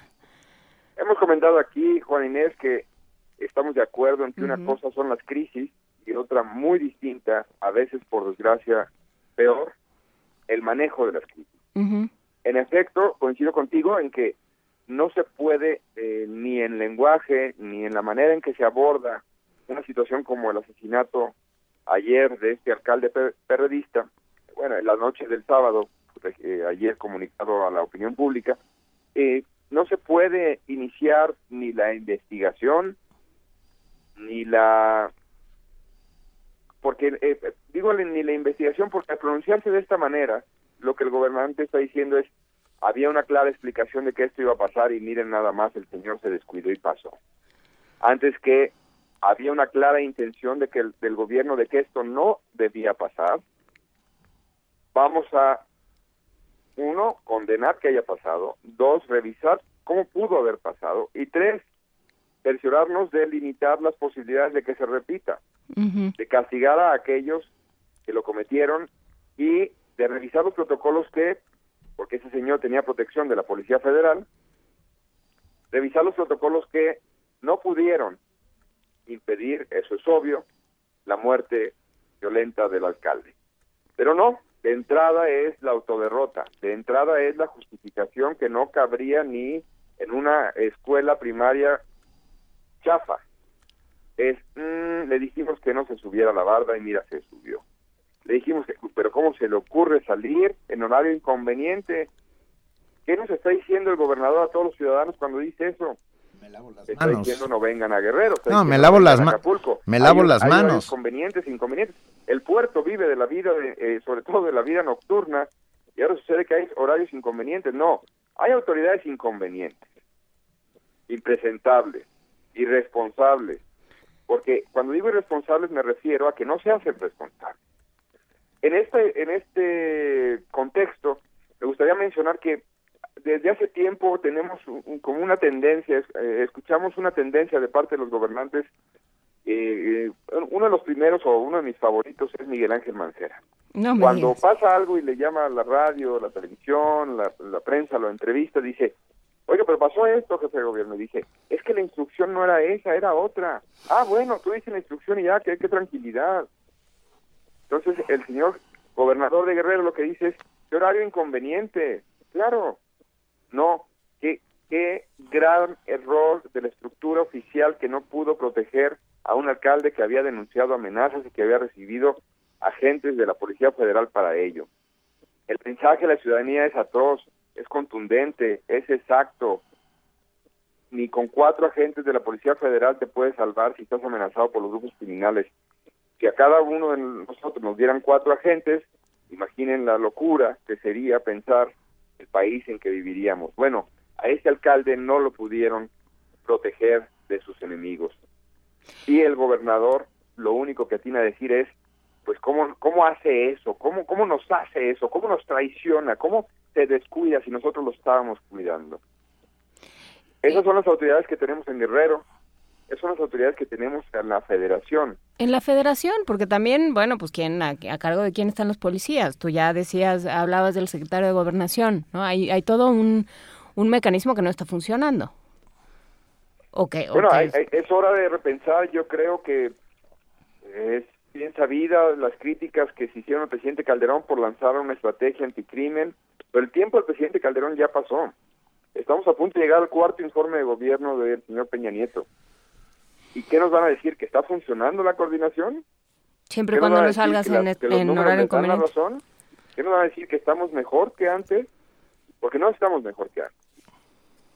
Porque han pasado además cuatro años y la, el repunte en los homicidios dolosos es puntual desde el año pasado y es una tendencia que venía a la baja desde antes de que se fuera el Calderón, ahora ya no va a la baja, es una tendencia al alza. Y lo único que atina a decir el gobierno es, haremos los pequeños ajustes, reforzaremos ahí, eh, lanzaremos el operativo. Palabrería que no se refleja en resultados. Y que parece ser que no se, no se soluciona con policía, o sea, que no se soluciona con más fuerza o con más o, armas. con- o no con estas policías, estas En, policías. cal- en calidad o en cantidad. El otro día Alejandro López recordaba cómo eh, en este sexenio dejó de crecer el número de policías federales. Es decir, si algo se dijo es que tendrían que aumentarse 50 mil más con la presumida gendarmería. La, la gendarmería terminó en una simulación. Es una división más de la Policía Federal y es una división muy pequeña, muy insuficiente. Entonces yo creo que ya va siendo tiempo que regresemos a la pregunta fundamental de, oigan, la inseguridad nunca se fue, muchos los, di- lo dijimos, muchos otros lo callaron, la inseguridad nunca se fue, los violentos nunca se retiraron a pastar cabras, Ujú. en la situación del- de la violencia y la inseguridad no va a cambiar si persiste la impunidad y agua con el nuevo sistema de justicia penal es probable que haya un largo tiempo de turbulencias de impunidad en lo que se ajustan los procesos y llegará en pésimo momento porque nada se había corregido en cuatro años. Hagámonos cargo de eso porque los señores que se supone que deberían hacerse cargo, que están para eso o para eso fueron nombrados, para eso fueron elegidos, esos señores no se están haciendo cargo. Esos señores solo pretextan, nosotros instruimos, nosotros dijimos, nosotros le advertimos y ya me lo mataron. Por lo pronto, te agradecemos enormemente, Salvador Camarena, que estés esta mañana con nosotros y te pedimos que no salgas de tu casa en horarios inconvenientes, obviamente. Soy periodista, entonces todos los horarios son inconvenientes. No, pero los periodistas tienen horarios más inconvenientes que ninguno, ¿eh? Ah, es que lo que tenemos que decir es que no deberíamos tener gobernantes inconvenientes. Eh, eso, eso, es, estamos de acuerdo, estamos completamente de acuerdo, pero bueno, eh, seguiremos viendo porque esto es solamente la pequeña punta del iceberg de todo lo que está sucediendo. Nos, no, no mataron a un alcalde, mataron a dos este fin de semana. Bueno, además, eh, no hablamos para nada de Chiapas, que son ah. otras circunstancias de ingobernabilidad, con otros gobernantes inconvenientes. Te mandamos un abrazo, Salvador. Estamos hablando, gracias. Órale, querido, gracias. Vamos a escuchar El vaivén de mi carreta con Elías Ochoa y el cuarteto Patria.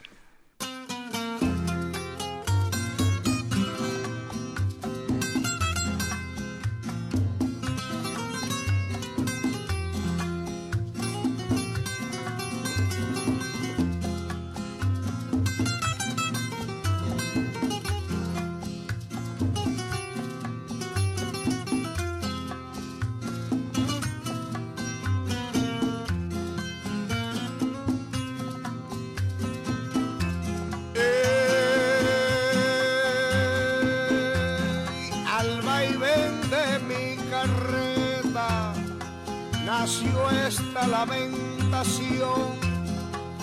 Al vaivén de mi carreta. Nació esta lamentación. Compadre oiga mi cuarteta. No tenemos protección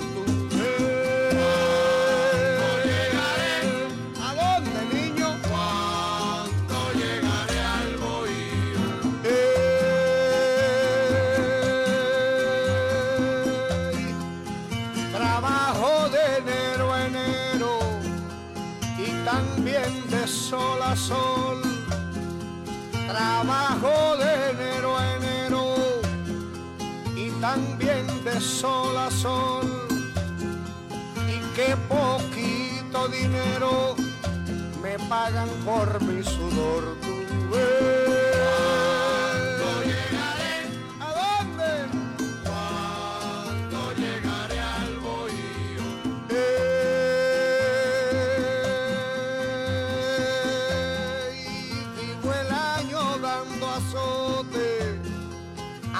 Bueyes y no extraño, vivo el año dando azote a los bueyes y no extraño que a la conclusión del año piña, mame y zapote.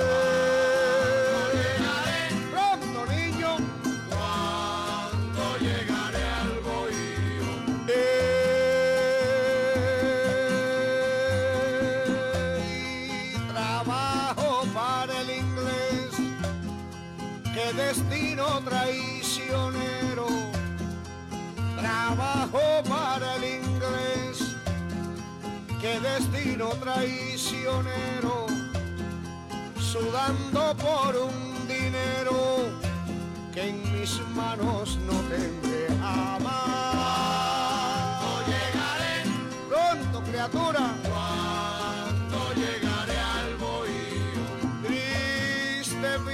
del carretero que anda por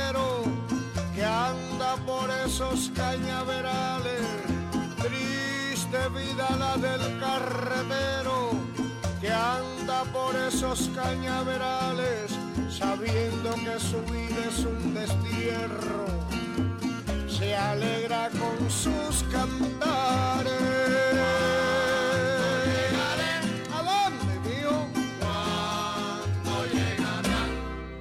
Voy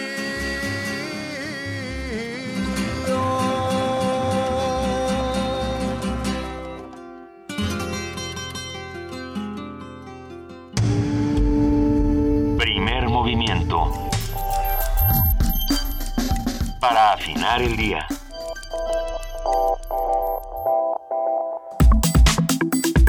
Nota Internacional. La tarde del pasado viernes, un tiroteo en un restaurante de la cadena McDonald's en Múnich, Alemania, provocó la muerte de nueve personas y dejó un saldo de 35 heridos. De acuerdo con las autoridades locales, el atacante de 18 años con nacionalidad alemana-iraní, identificado como Ali David Somboli, disparó a las víctimas antes de suicidarse. El jefe de la policía de la capital bávara, Hubertus Andrade, informó que el responsable del atentado no tenía antecedentes criminales ni vínculos islamistas conocidos.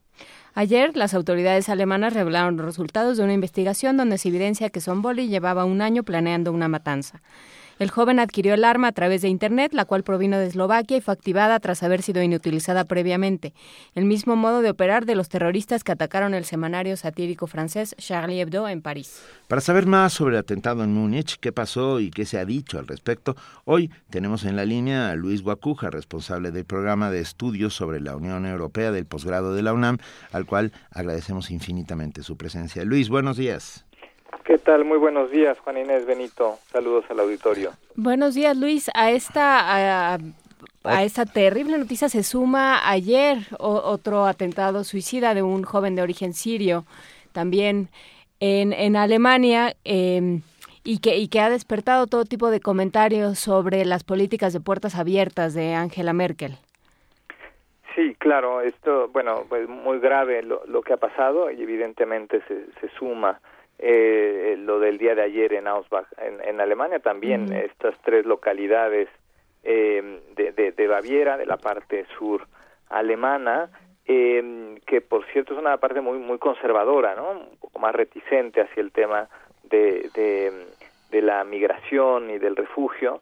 Y desgraciadamente el efecto que estamos viendo ya es eh, la crítica a estas políticas y, y la crítica que sean claramente refugiados, ¿no? El último de ellos, el día de ayer, pues un refugiado sirio al cual se le había negado eh, el asilo, porque lo había solicitado ya antes en, Bulgaria, en fin, eh, y con problemas eh, psiquiátricos, se dice, bueno, lo mismo que se decía de este chico alemán-iraní eh, de 18 años de, del ataque en, en Múnich. Entonces, eh, bueno, un, un, un cóctel bastante complejo porque eh, eh, los temas de xenofobia eh, se estarán alimentando, ya basta dar un vistazo por las redes sociales, eh, cómo se acusa justamente estas políticas eh, en Europa, particularmente en Alemania, seguramente habrá críticas un poquito más fuertes ya con tintes más políticos y eh, y bueno un escenario que bueno claro no necesariamente son atribuibles estos actos a, Daesh al llamado Estado Islámico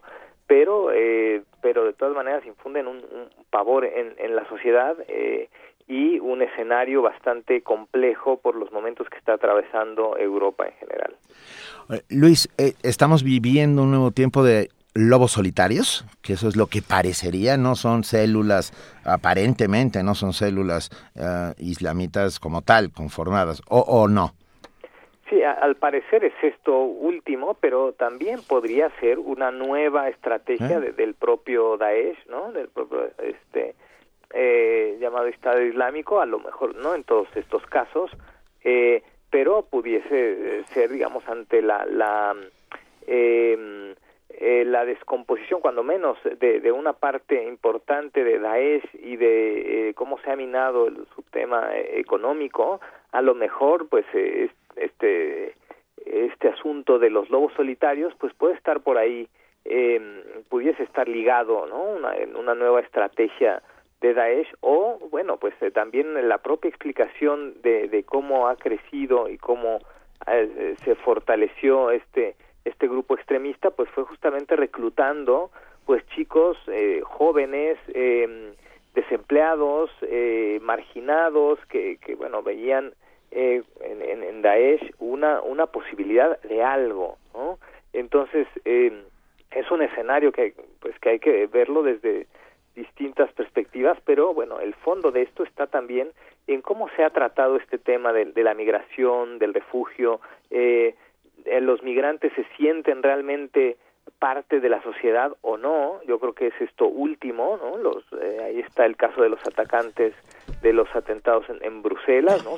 Este, donde la, la población musulmana, pues el 80% de los desempleados son de origen musulmán, ¿no? Entonces hay una marginación no atendida, muy agudizada en algunos sitios, como en Francia, por ejemplo, eh, y es, es una mezcla de, de, muchas cosas donde, pues a lo mejor si hay un alguien con problemas psiquiátricos, pero además con la facilidad de tener armas o de eh, fabricar explosivos, pues este es también otro otro tema, una mezcla perversa, este, eh, pues eh, que nos pone otra vez los, los pelos de punta ante estas amenazas internacionales y que se focalizan, bueno, no solo en Europa, ¿no? Acaba de haber atentados también en Afganistán, ¿no? Pero eh, estos temas de Occidente, pues son más mediáticos de, de, momento.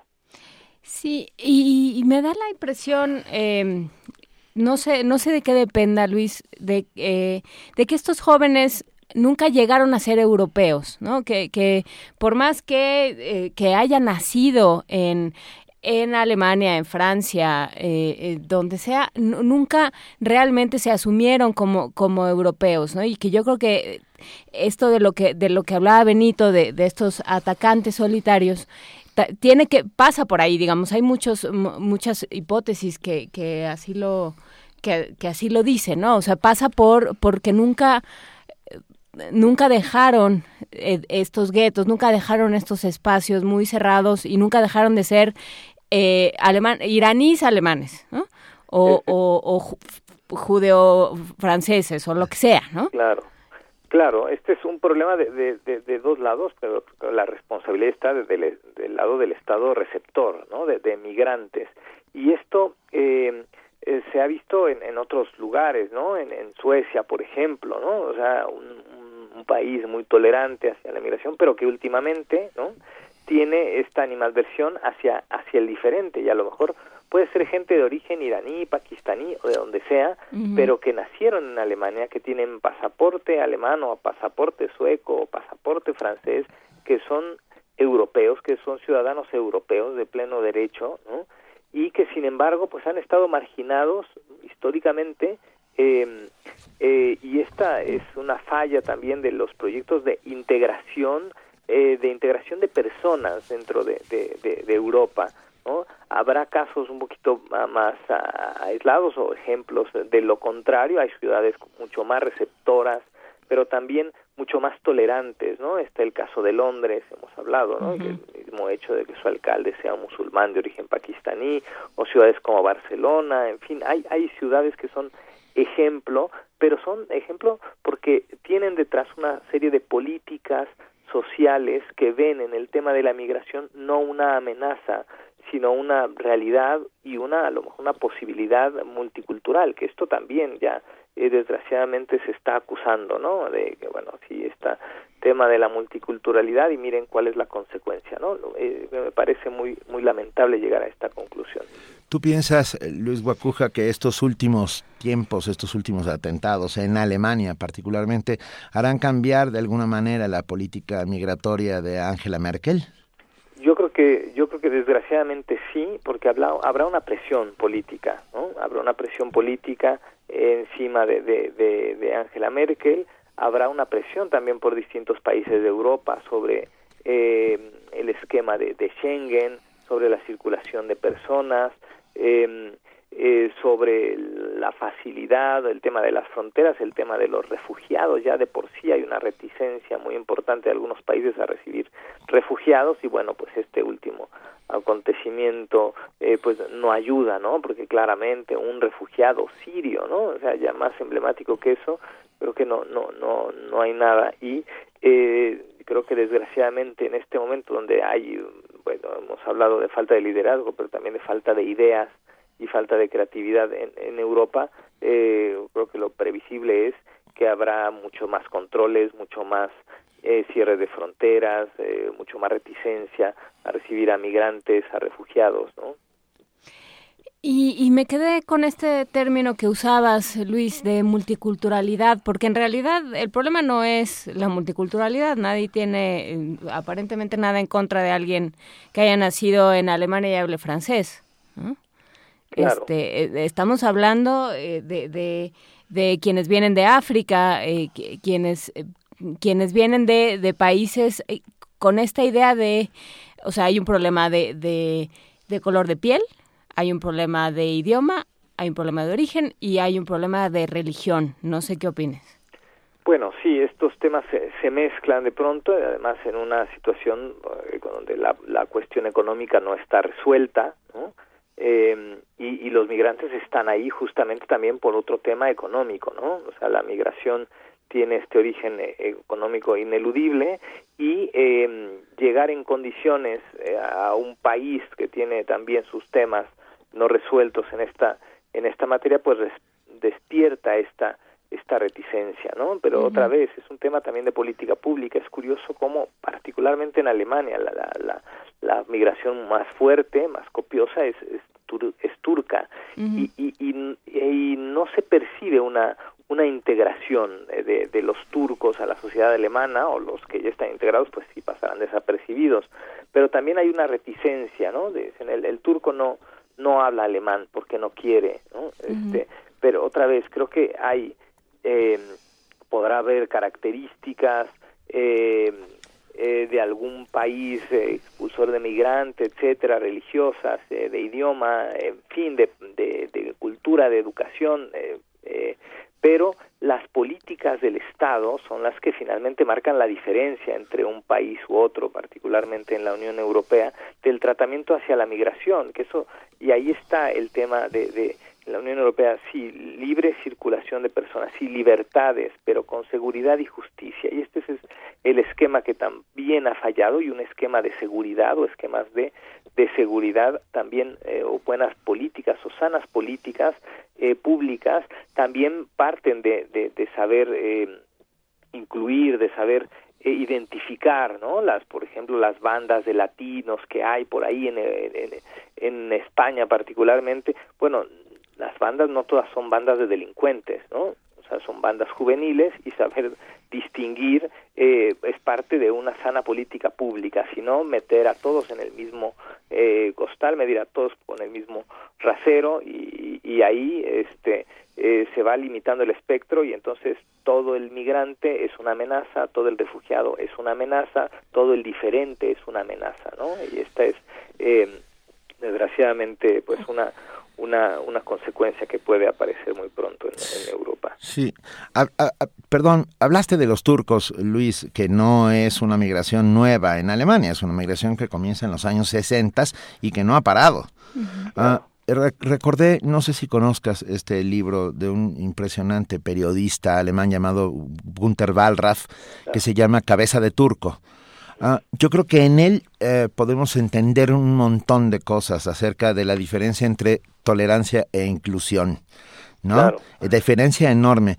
Gunther Wallraff eh, se hace pasar durante un año de su vida por turco. Uh -huh. Se pinta incluso la cara uh, y hace los trabajos que hacen los turcos, que hacían los turcos, que consistían, por ejemplo, en limpiar reactores nucleares por dentro. Ándale. En, sí, en, en ser conejillos, está editado por Anagrama, lo recomiendo muchísimo. En ser conejillos de indias de la industria farmacéutica, en uh, recogedores de la basura uh, tóxica, que es, etcétera, etcétera. Ahí es donde hay esta enorme sí, diferencia. Ahí es donde no son europeos. Claro, es ahí donde demuestran que no, que están que están porque sirven para ciertos intereses francamente dramáticos. Claro.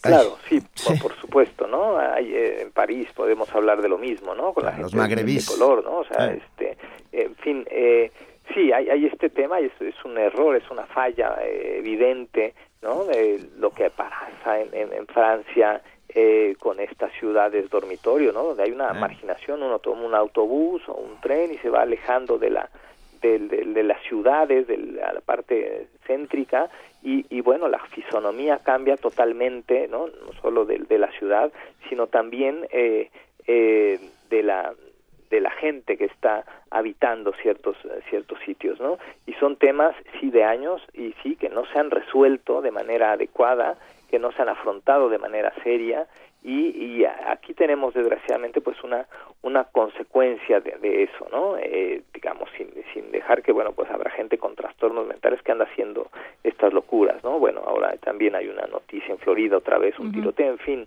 eh, no es aislado el tema de Europa llama mucho más la atención ahora están los focos ahí eh, está el debate de, de, Europa en este momento más allá de, del del Brexit eh, está la presencia de, de, Daesh, del Estado Islámico, eh, y, bueno, pues esto se suma a una serie de, de, eh, pues de acontecimientos, de, errores, de una coyuntura este, nada, nada favorable, y, y, que nos hace pensar, bueno, en qué mundo estamos viviendo, ¿no? El caso mismo del golpe de Estado en Turquía, que podemos eh, cuestionar por muchas y buenas razones también, eh, en fin, hacia dónde nos estamos acercando y por qué los proyectos saludables en términos políticos ya no están siendo atractivos, ¿no? Y entonces eh, eh, las alternativas extremistas parece que son, no, así que en todas partes del mundo, justamente una opción, ¿no?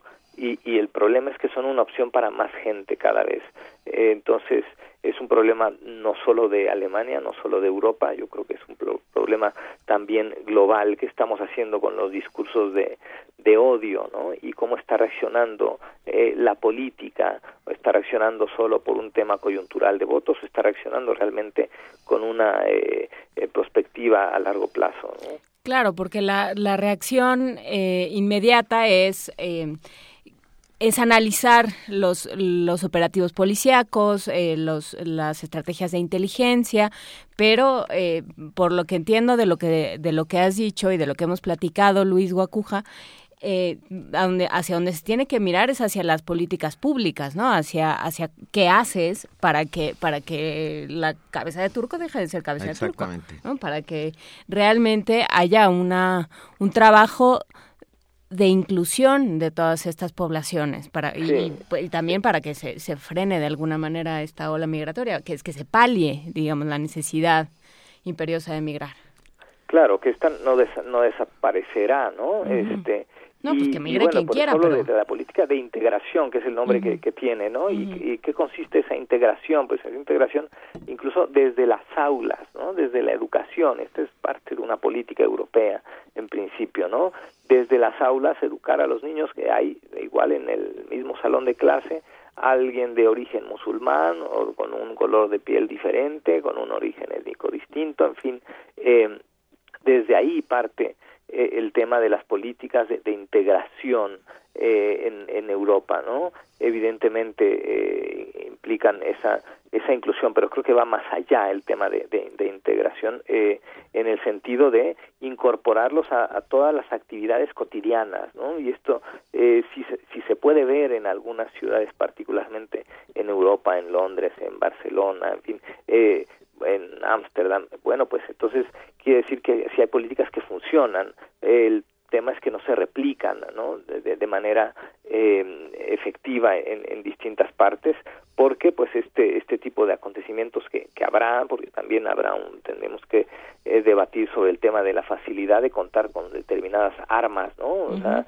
eh, con qué facilidad se tienen armas en, en, este o se pueden adquirir y se pueden transportar y se pueden eh, eh, alguien eh, equipar con esto, eh, pues también es parte de, de lo que tendríamos que, eh, que hablar, ¿no? La, la, cuestión preventiva que parece que, que no es suficiente o que no ha sido suficiente, ¿no? Porque encontramos que estos uh, asesinos solitarios y tal, pues tenían antecedentes, tenían algunos de ellos, este, em, algunas tendencias un poco raras, extrañas o desviadas.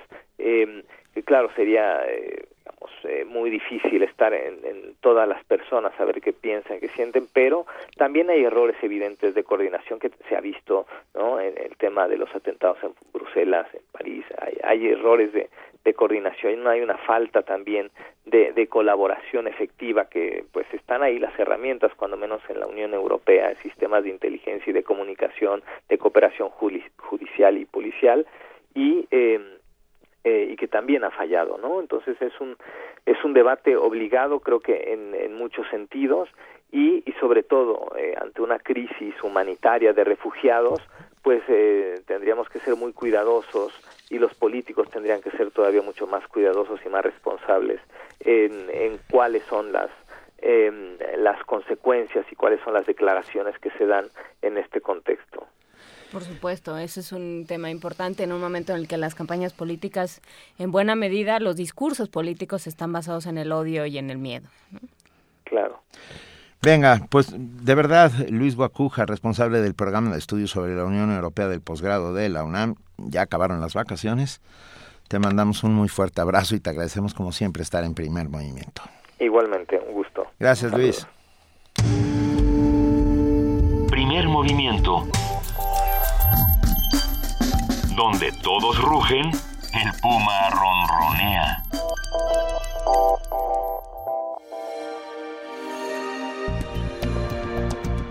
Descarga Cultura. Descarga Cultura. Punto UNAM.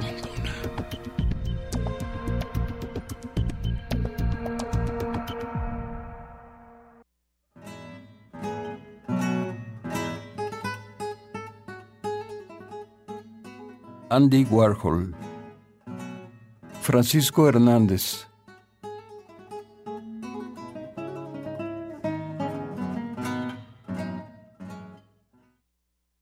Mi cara desde niño es idéntica a una lata de sopa Campbell's. Cuando mi madre insistía en demostrarme su amor, acariciaba una lata de sopa Campbell's. Cuando mi padre, el señor Warhola, quería castigarme, pateaba una lata de sopa Campbell's. Cuando se sentía Guillermo Tell, me colocaba una lata de sopa Campbell's en la cabeza y lanzaba piedras. Mi pasaporte tiene, en vez de mi fotografía, la copia de una lata de sopa Campbell's. Mi biblioteca cuenta con un acervo de cuarenta mil latas de sopa Campbell's. Al tener una pesadilla, me descubro convertido en una lata sin etiqueta, sin dinero y sin ninguna película en mente. Me hubiera gustado parecerme a Marilyn Monroe, a Elizabeth Taylor o a Elvis Presley, pero soy cilíndrico como una lata de sopa Campbell's. Mi cabello es verde o rubio pajizo y mi piel es morada rasgo común entre los judíos checos y sus descendientes. Cuando muera, no me incineren. Mejor rellenen mi ataúd con doscientas o trescientas latas de sopas Campbell's, de tomate, por supuesto.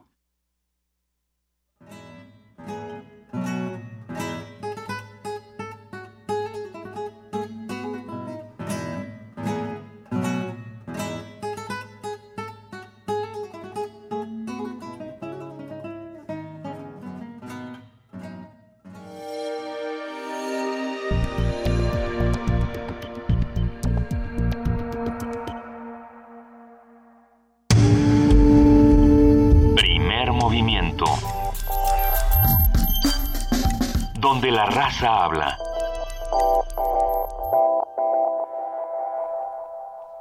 ¿Qué tal, Francisco Hernández, pidiendo que llenen su tumba de, latas de sopas Campbell de tomate? Eh, esas eran las de las de Andy Warhol. Claro, claro, es una, obvia referencia a, Andy Warhol, que un día descubre que la pieza se llama Andy Warhol. Pues, Fíjate. Eh, ¿Cómo somos de intuitivos? Qué bárbaro, ¿no? Sí, sí, estamos en tono, de veras. Oigan, muchas gracias a todos los que nos han escrito, los que hacen comunidad diariamente con nosotros. aquí Guatil Rivera, la migración tiene razón económica, pobreza, y ella se explica por la riqueza europea, eso dice la historia.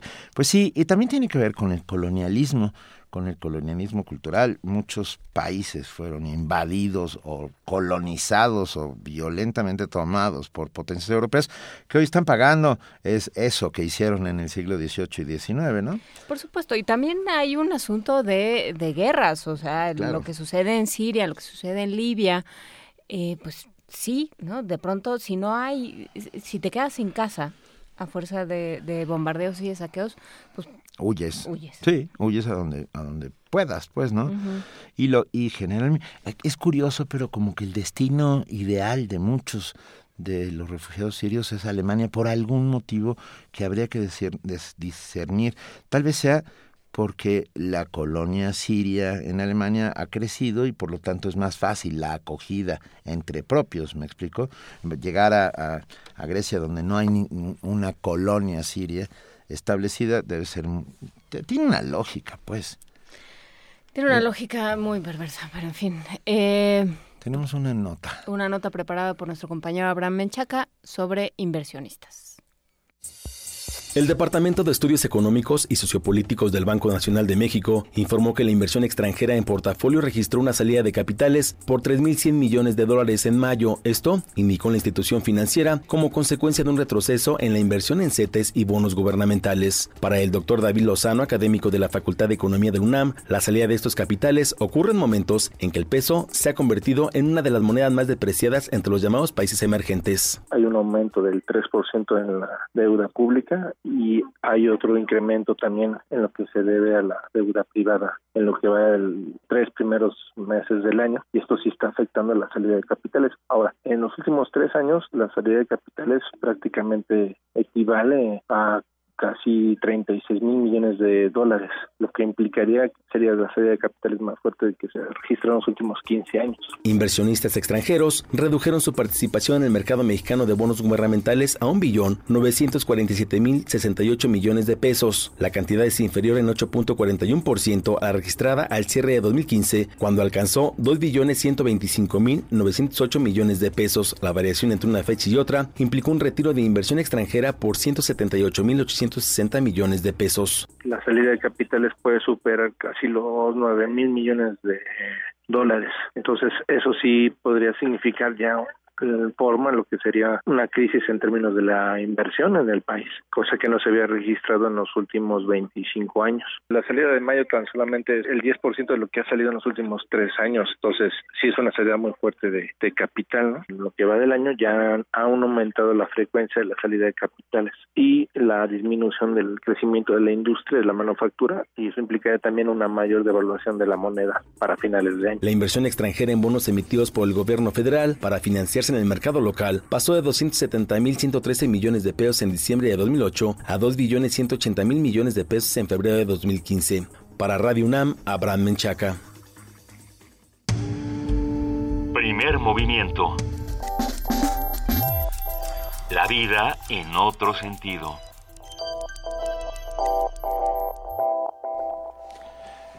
Ah, 8 de la mañana, 55 minutos. Nada más nos escribió Ricardo Zablavsky diciendo, bueno, diciendo incorrecto dar mi, nivel a migrantes judío-franceses que musulmanes.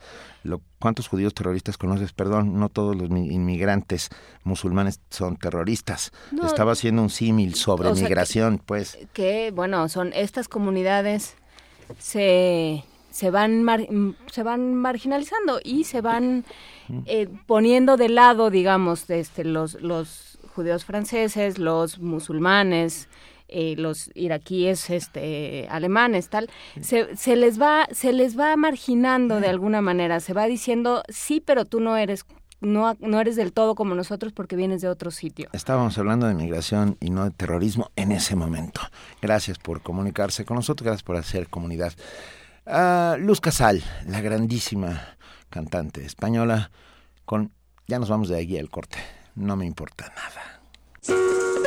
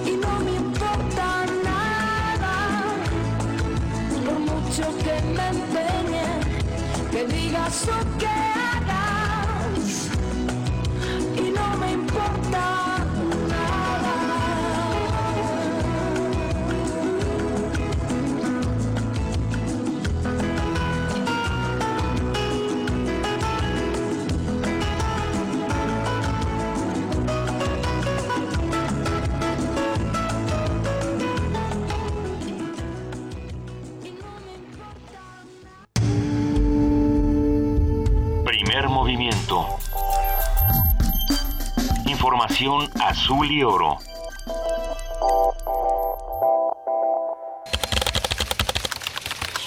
informativo. La UNAM. Al año, en México se generan en promedio 3.58 kilogramos de residuos domésticos peligrosos por habitante. La mayoría pueden ser nocivos para la salud y no existen programas públicos para regularlos, afirmó Constantino Gutiérrez, de la Facultad de Ingeniería de la UNAM. Estos residuos peligrosos tienen algunas de las características que se conocen como CRETIP, que son corrosivos, reactivos, explosivos, tóxicos, inflamables o biológico-infecciosos. Otros son los que se usan para la limpieza y el mantenimiento del hogar, envases vacíos o con residuos, líquidos destapacaños, pulidores y limpiadores para metales y recubrimientos, pegamentos, adhesivos, selladores. Nacional. Tras los actos violentos de este fin de semana en San Juan Chamula, Chiapas, el secretario de gobierno de esa entidad, Juan Carlos Gómez, informó que hubo un saldo final de cinco muertos, dos heridos y seis detenidos. De acuerdo con el secretariado ejecutivo del Sistema Nacional de Seguridad Pública, en lo que va de la administración de Graco Ramírez, gobernador de Morelos, se han cometido 3.673 homicidios, además de 191 feminicidios, 384 secuestros y 77.410 robos. Este fin de semana, diversos colectivos y movimientos sociales se manifestaban en el hemiciclo Juárez para exigir el cese del bloqueo económico que Estados Unidos mantiene sobre Cuba. Habla Jesús Camilla, manifestante. Bueno, yo creo que, que sigue siendo un ejemplo. Un ejemplo a partir de que se ha sostenido siendo un país pequeño, eh, no poderoso económicamente, sin embargo ha sostenido lo que es su eje central, poner al ser humano como el eje de todas sus actividades económicas y políticas antes que buscar el beneficio de unos cuantos. Economía y finanzas. El Instituto Nacional de Estadística y Geografía, INEGI, informó que en la primera quincena de julio, el índice nacional de precios al consumidor presentó un aumento de 0.28%. La inflación a tasa anual se ubicó en 2.72%. Internacional. Donald Trump, candidato republicano a la presidencia de Estados Unidos, reiteró que de llegar a la Casa Blanca aplicará mano dura contra los migrantes. Hay que suspender de inmediato la inmigración de cualquier nación que se ha visto comprometida por el terrorismo. Hasta el momento, en los mecanismos de intervención de antecedentes probados se han puesto en marcha. Nosotros no los queremos en nuestro país. Más de 150 mil chilenos marcharon en Santiago contra el actual sistema de pensiones, manejado por las administradoras de fondo y creado durante la dictadura de Augusto Pinochet. Los manifestantes acusaron paga de jubilaciones bajas, por lo que demandaron un nuevo esquema. En Francia, el presidente François Hollande anunció que su país proveerá de piezas de artillería al ejército de Irak para que luche contra el Estado Islámico. No desplegaremos tropas de tierra. Daremos consejos. Participaremos en la formación, pero nuestros soldados no combatirán sobre el terreno hice un llamado a las reservas operacionales de la Gendarmería y de la Policía. 15.000 hombres y mujeres serán movilizados a partir de finales de este mes para sumarse a nuestras fuerzas de seguridad ya desplegadas en todo el territorio nacional.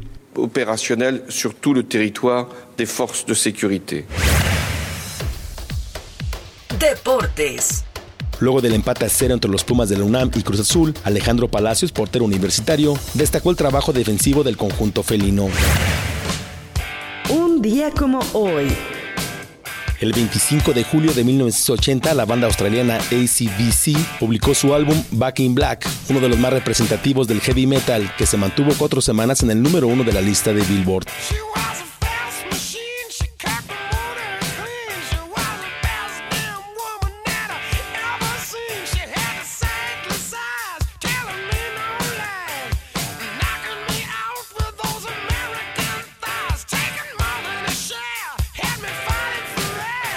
Hasta aquí la información, esperamos en nuestro corte de las 12.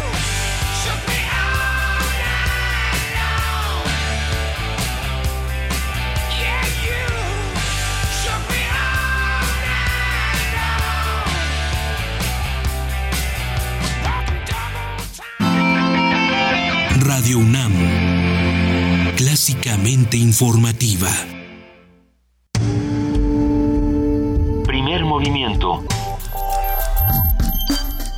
Donde todos rugen, el puma ronronea. Teatro de fin de semana presenta Heroínas Transgresoras. Monólogo operístico de Luz Angélica Uribe. Una farsa trágica en torno a la locura femenina. Sábados y domingos de agosto a las 13 horas en la sala Julián Carrillo de Radio UNAM. Entrada libre. Déjate envolver por el delirio y la voz aquí en Radio UNAM. Una nueva mañana es siempre una nueva oportunidad de arrancar con energía renovada, con visión, con objetivos frescos, siendo críticos y autocríticos. Una nueva luz es abrirnos al diálogo, a nuevas metas y ser propositivos. Es abrir las puertas al cambio y creer en un nuevo comienzo, con muchas ganas con experiencia y juventud. No hay nada como despertar y saber que hay un nuevo día para ser mejores. PRI. El Festival Internacional de Danza Contemporánea, el Ballet Ensamble de México y la compañía Far Alonso llegan a la sala Julián Carrillo. Disfruta sus coreografías todos los martes de agosto a las 8 de la noche en Adolfo Prieto 133, Colonia del Valle. La entrada es libre. Radio UNAM.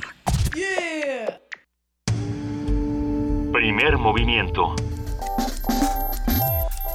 La vida en otro sentido.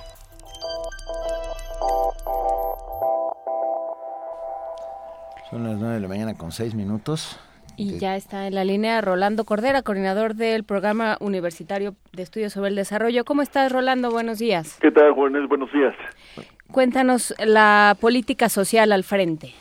¿Qué es así es, eh, parece eh, algo así como echar una, una, una botellita al océano, ¿no? Con un mensaje pero ante el panorama que se nos está vuelto volviendo a configurar sobre todo en el sur sureste de México, eh, con, bueno, una buena parte de las comunicaciones eh, terrestres alteradas o de plano interrumpidas, con una movilización permanente, ¿no? De parte de, de, grupos de la de la Coordinadora Nacional de Trabajadores de la Educación, eh, eh, toma de vehículos, etcétera, etcétera, pareciera que, que estamos volviendo a enfrentar el tema de una suerte de revuelta eh, regional popular eh, que irremediable y fatalmente se mezcla con la de nuevo con la renovada y brutal acción del crimen organizado como lo bueno lo hemos presenciado en estos días con el, el secuestro y asesinato del alcalde Pungarabato claro. Es decir se, se vuelve a constituir ante nosotros un síndrome de eh, intensa y extensa violencia y al mismo tiempo de reclamo social.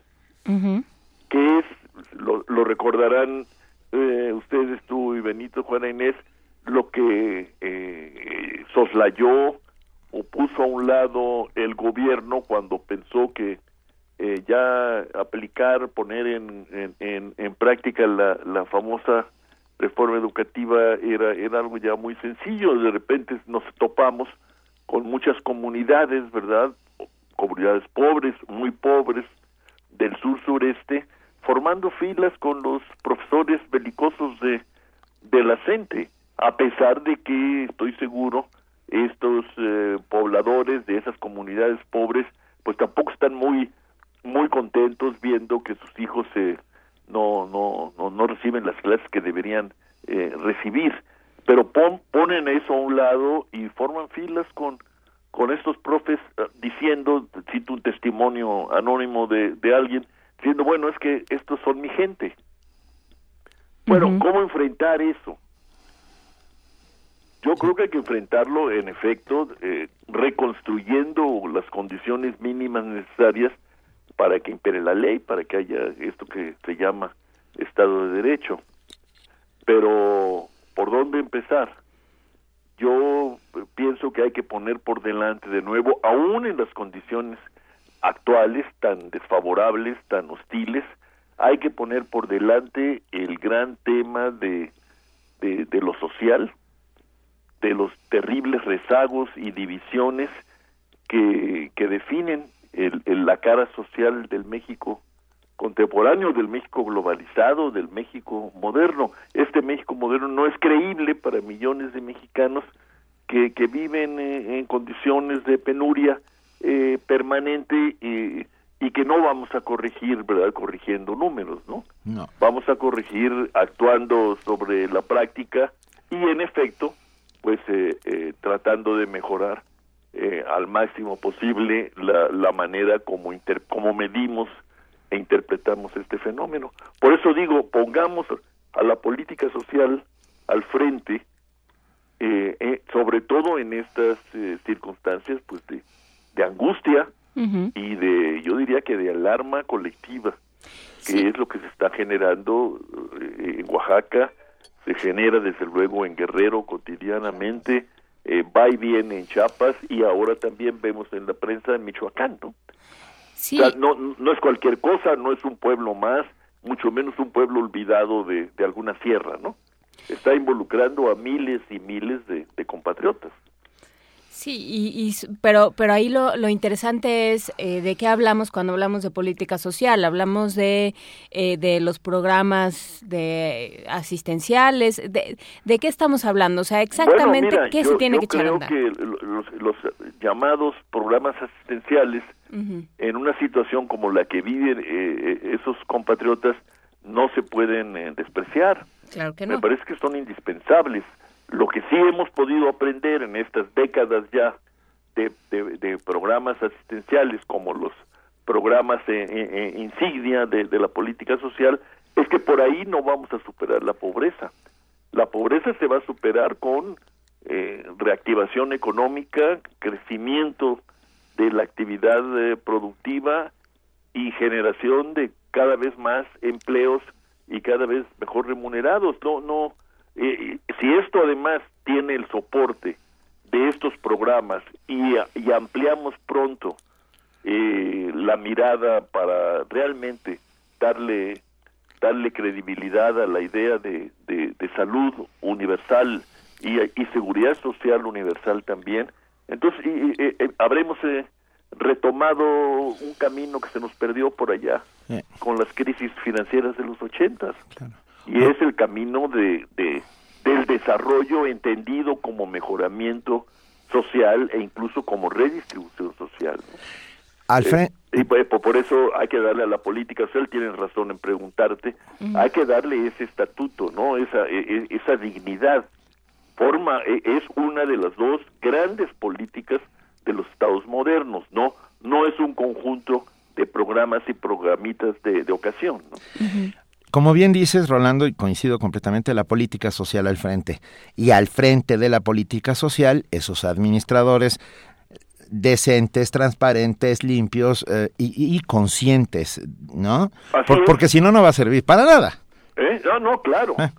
No, no, eh, digo, si, si tomamos en serio el, lema, vamos a llamarle así, la consigna, entonces sí, esto implica, ¿verdad?, de que quienes se hacen cargo de esta, yo diría, una esta auténtica cruzada, cruzada nacional, cruzada mexicana por, por, su, por recuperar el país mismo, pues tienen que ser gente que, que, que goce del respeto y la credibilidad pues de la opinión pública y desde luego de las comunidades eh, eh, que se que van a ser eh, atendidas conmovidas y en algún en alguna medida tal vez afectadas por una estrategia de esta naturaleza venga pues nada, estar, seguiremos, por supuesto, pues hablando, seguiremos.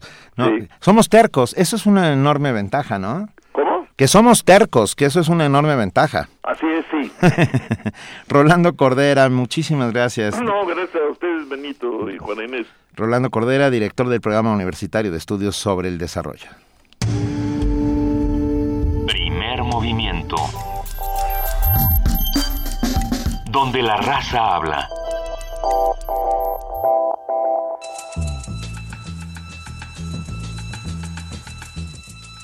Es hora de poesía necesaria.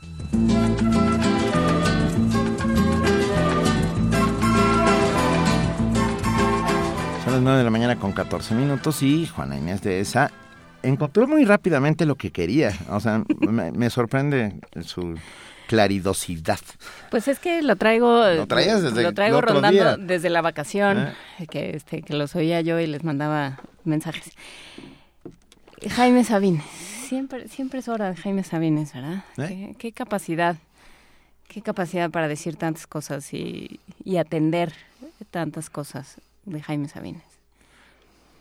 Con ganas de llorar, casi llorando, traigo a mi juventud sobre mis brazos, el paño de mi sangre en que reposa mi corazón esperanzado. Débil aquí, convaleciente, extraño, sordo a mi voz, marcado con un signo de espanto, Llego a mi juventud como las hojas que el viento hace girar alrededor del árbol. Pocas palabras aprendí para decir el raro suceso de mi estrago. Sombra y herida, lujuria, sed y llanto. Llego a mi juventud y me derramo de ella como un licor airado, como la sangre de un hermoso caballo, como el agua en los muslos de una mujer de muslos apretados. Mi juventud no me sostiene, ni sé yo lo que digo y lo que callo. Estoy en mi ternura, lo mismo que en el sueño están los párpados. Y si camino voy como los ciegos, aprendiéndole todo por sus pasos. Dejadme aquí. Me alegro, espero algo. No necesito más que un alto sueño y un incesante fracaso. Primer movimiento. Escucha la vida con otro sentido.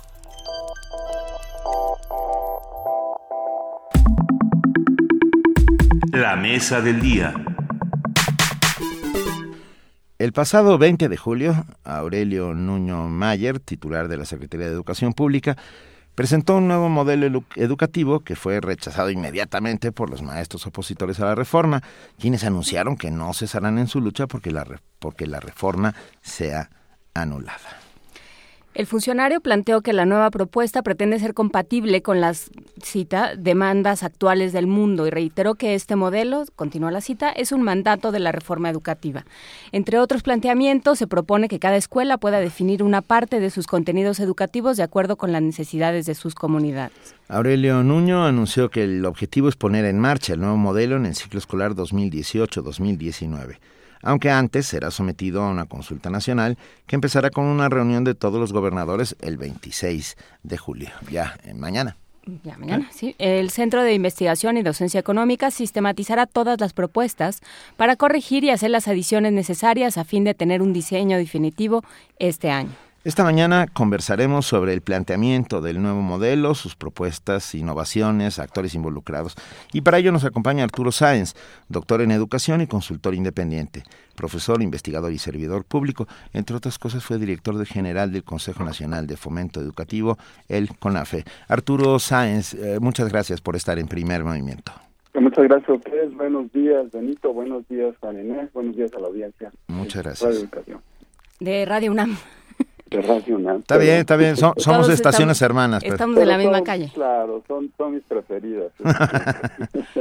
A ver, ¿cuál fue esta propuesta del secretario de Educación? Porque eh, no acaba de quedar claro. Hay una parte donde llama al consenso, hay una parte donde llama a la consulta y hay otra parte que es la que ya plantea, que fue la que, eh, la que pues eh, generó estas reacciones de parte de, de la gente y de los disidentes. ¿Qué es lo que está, qué, qué es lo que se plantea?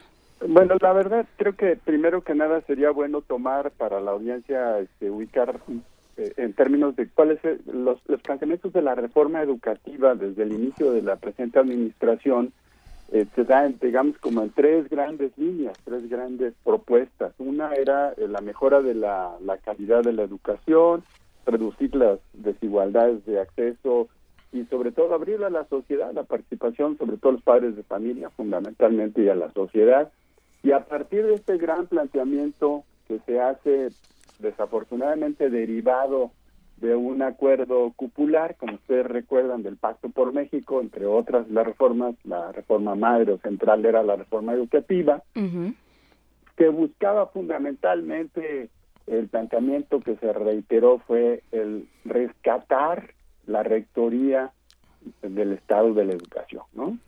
Bueno, eso asumía que se había perdido la rectoría, yo diría que se le habían, le habían entregado el control de las decisiones de política pública desde hace ya más de 50 años al, al sindicato. Entonces es muy importante ubicar eh, de qué estamos hablando para poder entender la propuesta del 20 de julio del secretario, ¿no? que es un segundo paquete que desde mi punto de vista eh, pienso que por ahí debimos haber empezado. Claro. Ahora, ¿qué se propone? ¿Qué propone el secretario? Propone, digamos, en tres documentos, dos de ellos, sobre todo el del desarrollo curricular, muy amplio. Propone, bueno, ¿qué queremos eh, con la educación, los fines, a qué le tiramos? Es decir, ¿qué tipo de, de ciudadanos tenemos que ir formando desde ahora a través del sistema educativo con valores participativos, etcétera?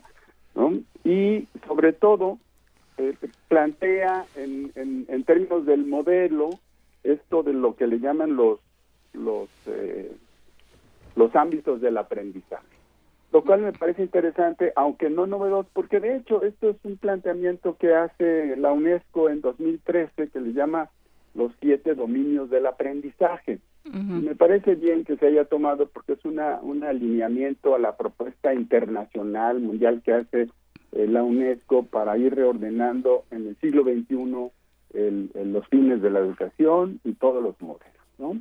Que son estos los siete grandes eh, eh, dominios de aprendizaje, lenguaje, comunicación, convivencia, el, el arte, la cultura, el desarrollo físico y emocional cierto comentaremos que es una de las cosas innovadoras. ¿no? Y luego viene pues, el, segundo planteamiento ya es precisamente el, modelo, ¿no? que bueno se recoge a través de un esquema desde 2014 en que se hace, bueno, esta precipitación que se tuvo de que desde el 2 de diciembre, entrando el otro día del inicio del gobierno, se manda la propuesta, ¿no? la iniciativa de ley, y ya para, digamos, en febrero ya está prácticamente la, la reforma constitucional, y luego en septiembre ya están las leyes secundarias, y luego, luego en 14 se ponen en marcha los foros para establecer, pues, este, este acuerdo, que no sabemos bien qué tanto el, de, de todo lo que se recogió. Yo pienso que muchas de las cosas están en los documentos que ahora presenta el secretario.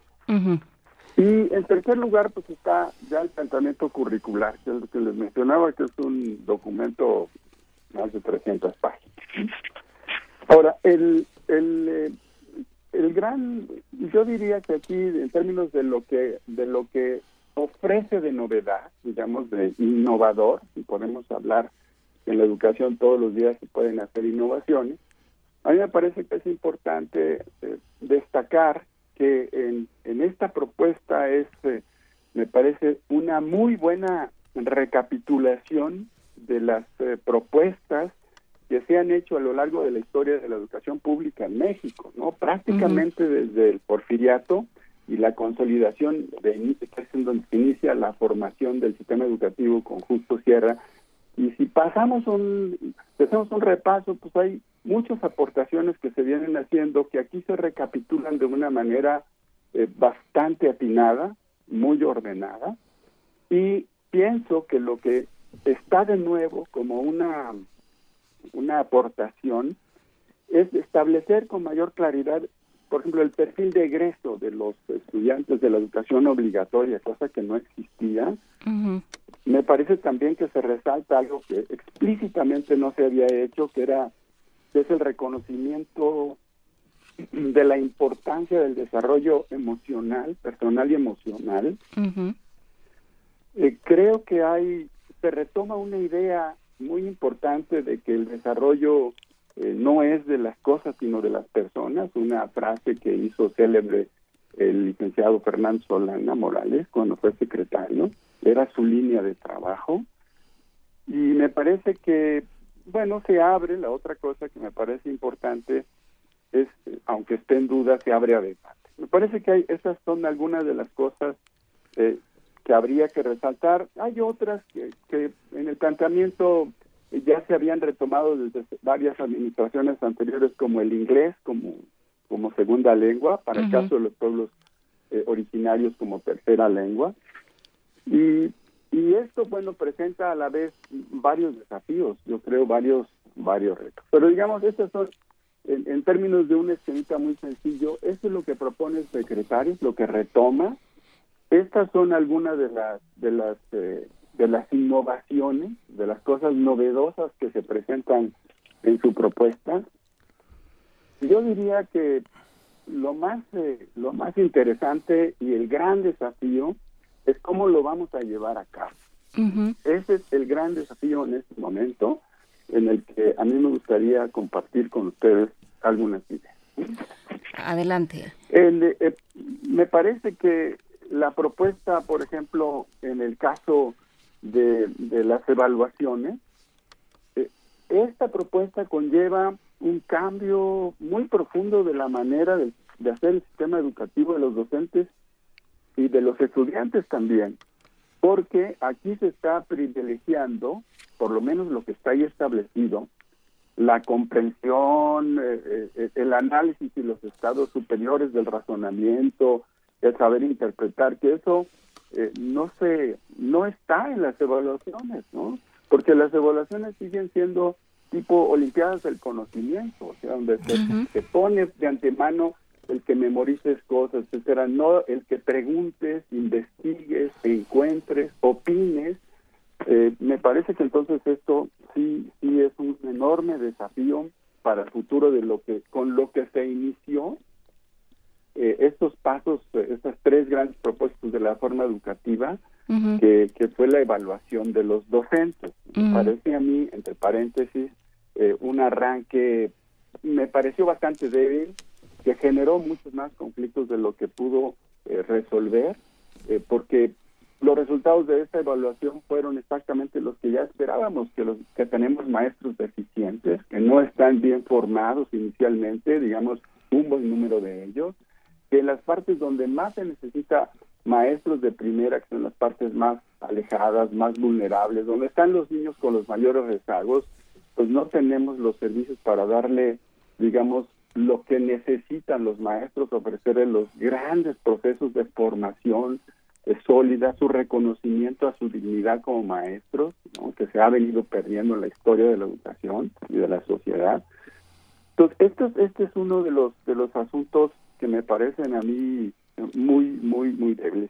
Me parece también que hay, hay otros retos como, por ejemplo, lo que se, cuando se establece el inglés como segunda lengua, por ejemplo, para preescolar, en este momento no se cuenta con maestros de, inglés en preescolar y los que están están por, por honorarios y son los grandes, de veras, los grandes retos. El otro es cuando se habla de la parte emocional, se establece que va, habrá tutorías para el desarrollo emocional en las mismas escuelas para hacer acompañamiento de los niños y de los jóvenes.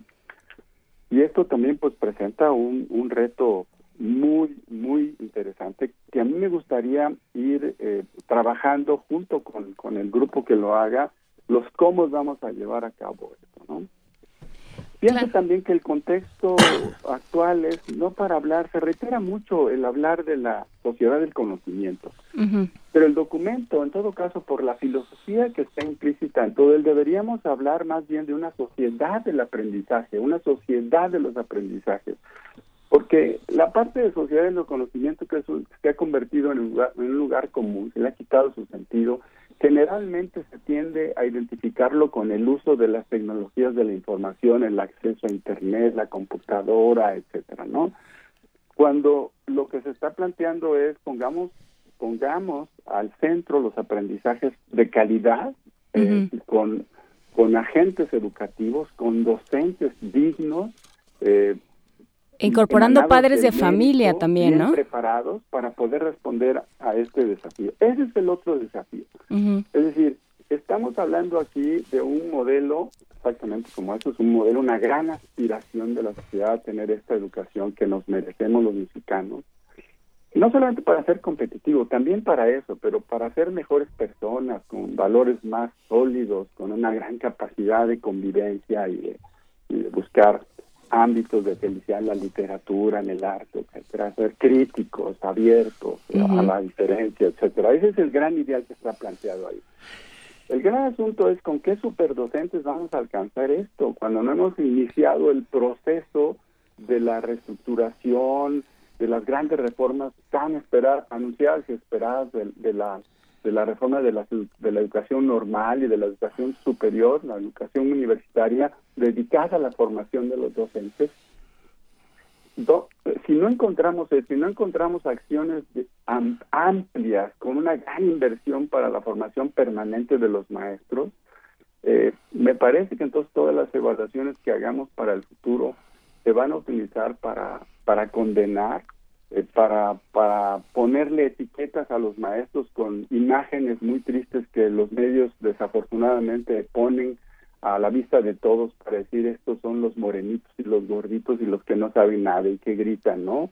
Cuando son los maestros que tenemos en las zonas donde donde nadie se va, pues, son los que están ahí junto con las comunidades, etcétera. Ahora, a veces, en algunos círculos, parece que una opinión de esto lo identifica uno con en esta división de los buenos y de los malos, de que uno está en favor de o en contra de.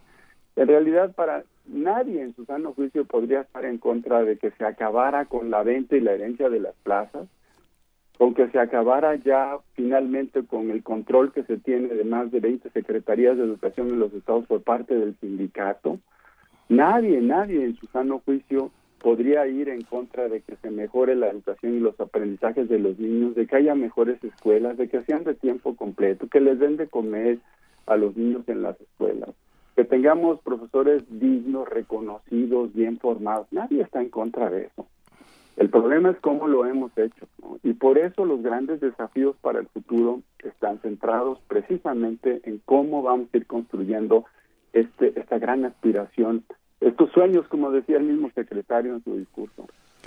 ¿Cómo vamos a alcanzar estos sueños en la educación? Y, y también eh, dijo algo que es que fue vamos a colocar a estas a estas sociedades vulnerables eh, al centro, ¿no? Estas aulas multigrado, esto que se conoce bien quien haya conocido con AFE, por ejemplo, ¿no?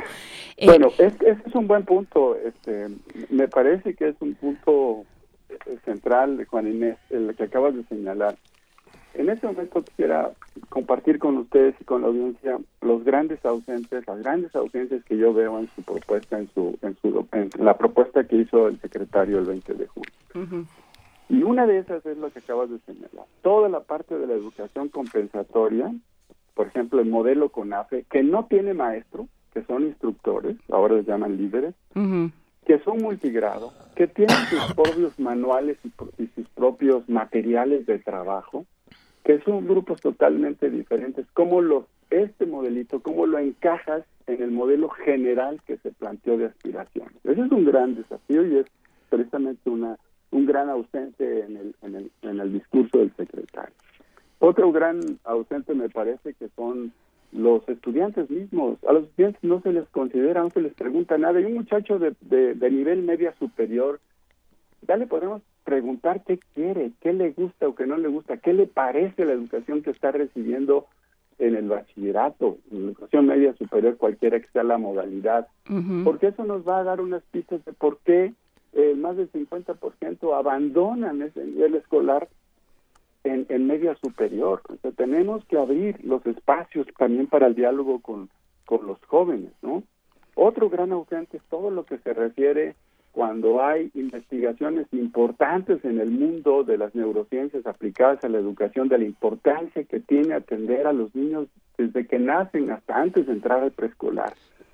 O sea, todo lo que se llama la educación inicial es otro de los grandes ausentes en la propuesta del secretario cuando este país se tiene que recomponer en una verdadera reforma educativa desde los cimientos, ¿no? Para hacer una sociedad más equitativa, ¿no? más de mayor calidad.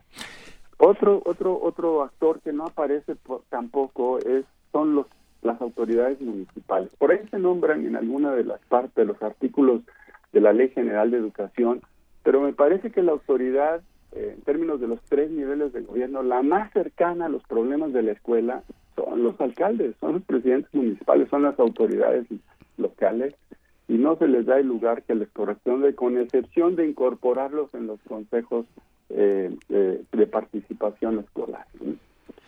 Ah. A mí me, me, parece que este es un, es un gran avance, reitero, con una muy buena recapitulación de muchas de las cosas importantes con algunos con algunas innovaciones, pero el reto yo creo que está planteado, vienen días importantes e interesantes, por ejemplo, ¿por qué en este momento se, se da a conocer el modelo educativo y el currículum a más de la mitad de la administración cuando se inicia y se abre un, eh, un eh, gran conflicto, entonces se abre esta cosa tan bonita y tan hermosa como modelo en medio de un gran conflicto, de una gran oposición, y no se establecen los mecanismos para que la sociedad los pueda conocer y sobre todo los mecanismos que, que, le permitan a los profesores hacer suyo el modelo. ¿Cómo, ¿Cuáles son los mecanismos para que no solamente algunos expertos o académicos eh, podamos leer, a tener acceso con interés a estos documentos, sino quiénes lo tienen que hacer suyo, quiénes lo van a aplicar, quiénes lo van a, a trabajar todos los días en el aula. Y hablando del aula, me parece que eh, se ha hablado y se ha reiterado el asunto de la escuela al centro. A mí me parece que es mucho más atinado, igual que en la línea de la sociedad del aprendizaje, hablar de los niños y de las niñas y de los jóvenes al centro. En realidad, los dos son medios, son mecanismos. Las escuelas existen porque hay un compromiso de establecer un proceso educativo con las personas, con los niños, las niñas y los jóvenes. Y esto para mí es muy importante retomarlo porque si no, no hay este enfoque, digamos, más hacia una, una sociedad más equitativa, más inclusiva, eh, más abierta y al respeto a la diversidad.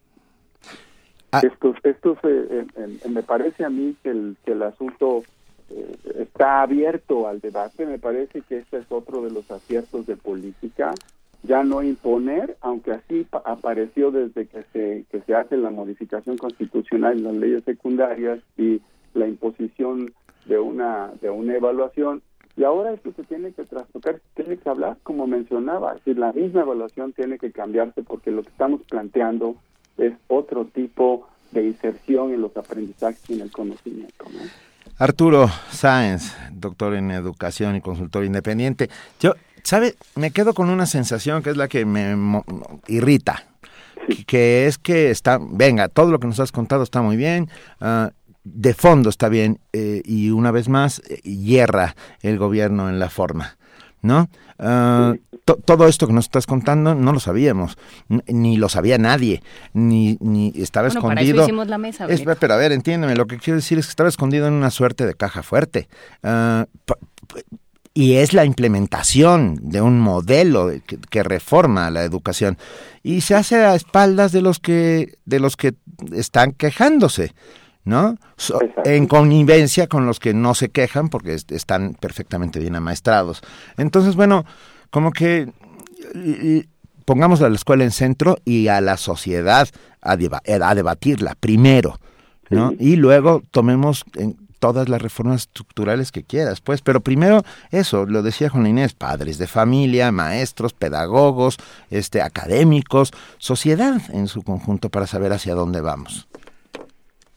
Eso, eso me parece que debió haber hecho sido el planteamiento desde el inicio. Pues sí.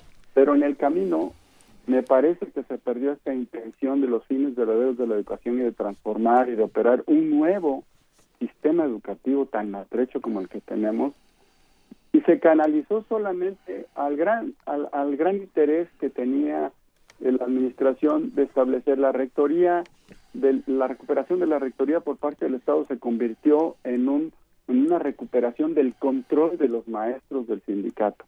Un control que se le, que el mismo gobierno el mismo Estado y en particularmente el gobierno le había entregado al sindicato hace muchos años y ahora se quiso se quiso retomar y todo se concentró en, en, un enfrentamiento, imponer en, tras las rejas a la, a la lideresa del sindicato y de ahí todo fue una, una, una confusión para la sociedad. Se abrieron las grandes protestas del CENTE que empezaron desde que se anuncia la reforma educativa, hicieron sus propios foros y me parece que era la gran oportunidad, eh, por eso digo que estamos un poco tarde, en medio ya de un conflicto desatado, cuando hubo la oportunidad de haberlo hecho de otra manera y haber metido a la participación a los padres de familia, a las comunidades, a los maestros de las escuelas, y por supuesto a los a los eh, académicos, a los expertos y a los servidores públicos responsables del manejo de la, de la educación.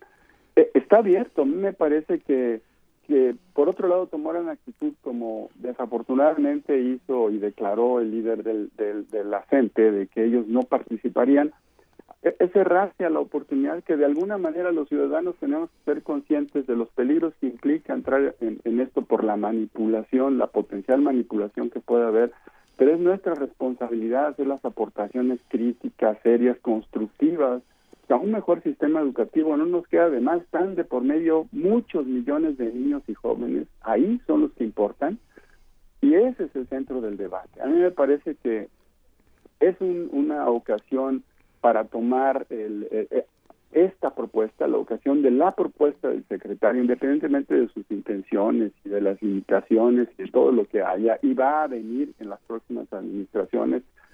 Yo creo que es una buena coyuntura para que la sociedad, el movimiento de los grupos críticos, los mismos padres, las escuelas retomen esta, esta oferta y la apliquemos, empecemos a aplicarla y a exigir al gobierno que le dé prioridad fundamentalmente en términos presupuestales.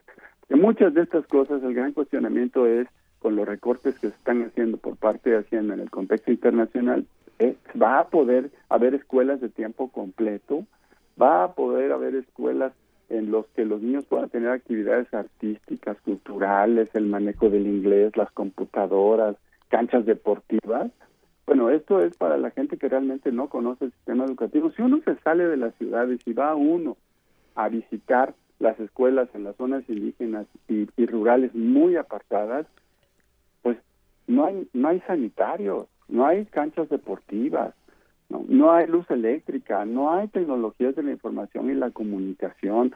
Y esos profesores que están ahí son los que aceptaron irse a trabajar en estas regiones. Esa es la realidad del sistema educativo mexicano y eso es lo que está implícito en el modelo y ese es el gran desafío y el gran reto. Yo diría, el gran reto no solamente es del gobierno, el gobierno está dirigiendo acciones, se ha equivocado. Me parece que la sociedad tiene que retomar esto con una enorme seriedad y yo creo que small is beautiful. Hay que empezar desde lo pequeño, hay que empezar en las escuelas, hay que animar a los papás a participar, a señalar, a criticar y aportar en el espacio que se está abriendo para para para este para esta gran tarea. Pues sí, eh, hay que hay que invitar a aportar, hay que invitar también a, a, la academia, hay que hay que realmente cercar a estas comunidades de, de, la información y a estas comunidades educativas porque porque nos estamos jugando el país. Yo pienso eh, igual que eso, yo pienso que está entre manos muchos todos del país y me parece que jugar con los asuntos de las personas como es lo que tiene entre manos la educación es es muy grave si lo hacemos de manera irresponsable y me parece que es muy serio y es la gran oportunidad para poder hacer aportaciones importantes a la construcción de una sociedad mejor. ¿no? Pues queda hecha esa invitación. Muchísimas gracias, doctor Arturo Sáenz, doctor en educación, consultor independiente, profesor investigador, servi servidor público y fue director general del Consejo Nacional de Fomento Educativo CONAFE. Muchísimas gracias por estar con nosotros esta mañana en Primer Movimiento. Muchas gracias, Juanina, muchas gracias. Hasta luego. Seguimos aquí en Radio UNAM y escuchamos, vamos a escuchar Hanchi Swing con Gypsy Boys, es jazz gitano.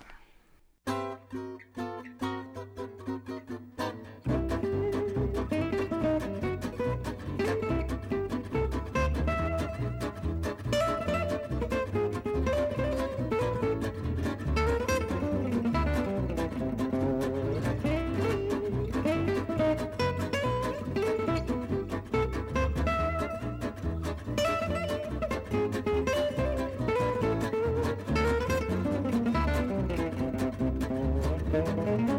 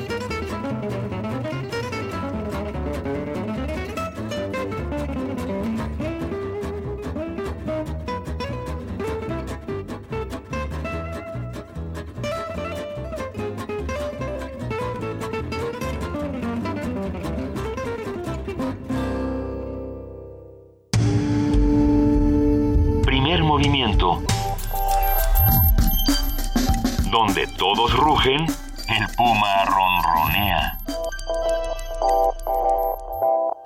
9 de la mañana, 45 minutos. ¿Y vamos a una nota? Eh, tenemos YouTube. Es un fenómeno de enormes proporciones uh -huh. y ahora empieza a haber algo nuevo que me parece interesante. Youtubers políticos. ¿Qué es eso? Uh, un YouTube un youtuber no, bueno, habla una, de montones de cosas. Sí, sí, es habla, alguien que, que se... ¿No has oído hablar de Yuya? No, sí, sí he oído hablar de Yuya. O sea, son estos seres que utilizan YouTube como una plataforma para dar un cierto mensaje, para contarnos cosas importantísimas o no tan importantísimas o importantísimas para unos y no para otros. Y hay unos que hacen, ¿qué? Habla, hablan de política. Ahora hay algunos que hablan de política. Hay youtubers que hablan de nada y con eso han hecho miles y millones de seguidores, o sea, bromas, chistes, etcétera. Hay otros que dan... Ah, hay una parte de los youtubers que se han convertido en booktubers, que recomiendan libros, esos los conocemos bien. Pero ahora acaban de aparecer youtubers eh, que hablan de política, lo cual me parece interesante que en cinco minutos te cuenten una historia. Nuestra compañera Cristina Godínez tiene la información. Muchas personas mediante el portal YouTube han creado canales en los que difunden videos cuyos contenidos abarcan desde cómo usar un videojuego hasta consejos de belleza. La información y contenidos son vistos por miles de seguidores, gente en su mayoría joven, también conocida como millennials.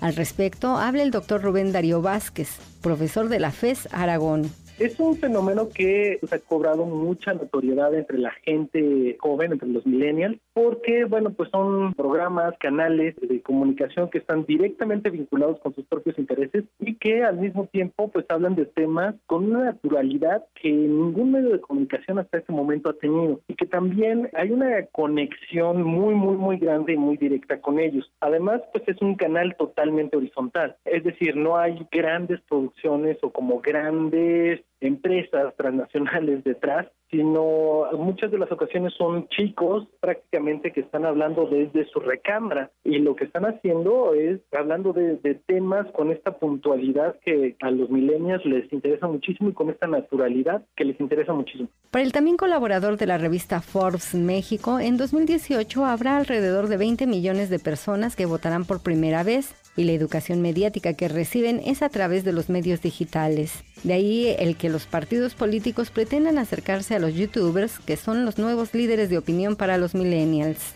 Hasta este momento no lo han logrado porque están en esta transición en donde traían todos estos viejos vicios de la política tradicional, en donde de la misma manera que llenaban una plaza pública con camiones de acarreados, pues lo mismo sucede en las redes sociales. De repente vemos candidatos que reciben porras virtuales de bots, de gente que no existe, este modelo no funciona, no funciona sobre todo con los nativos digitales, es decir, con estos millennials que están acostumbradísimos a ver este tipo de prácticas que son muy desleales en las redes sociales. Ahora, si un partido político quiere eh, presentar propuestas, generar diálogo, generar conversación con estos votantes, la verdad es que deberán entrarle a las redes sociales de una manera muy profunda no solamente a través de líderes de opinión, sino también a través de campañas de comunicación efectivas. El estudio de hábitos del usuario de Internet en México 2015 reveló que las redes sociales pueden generar hasta casi 5 puntos de diferencia en elecciones. Y para 2018 el porcentaje va a aumentar, sobre todo por los usuarios que navegan en la red.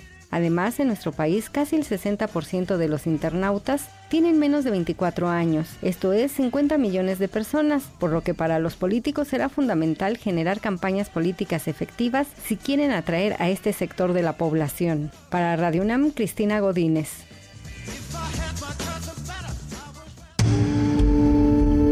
Primer movimiento. Donde la raza habla.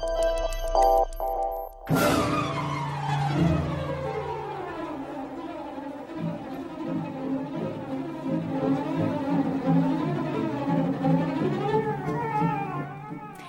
llegó.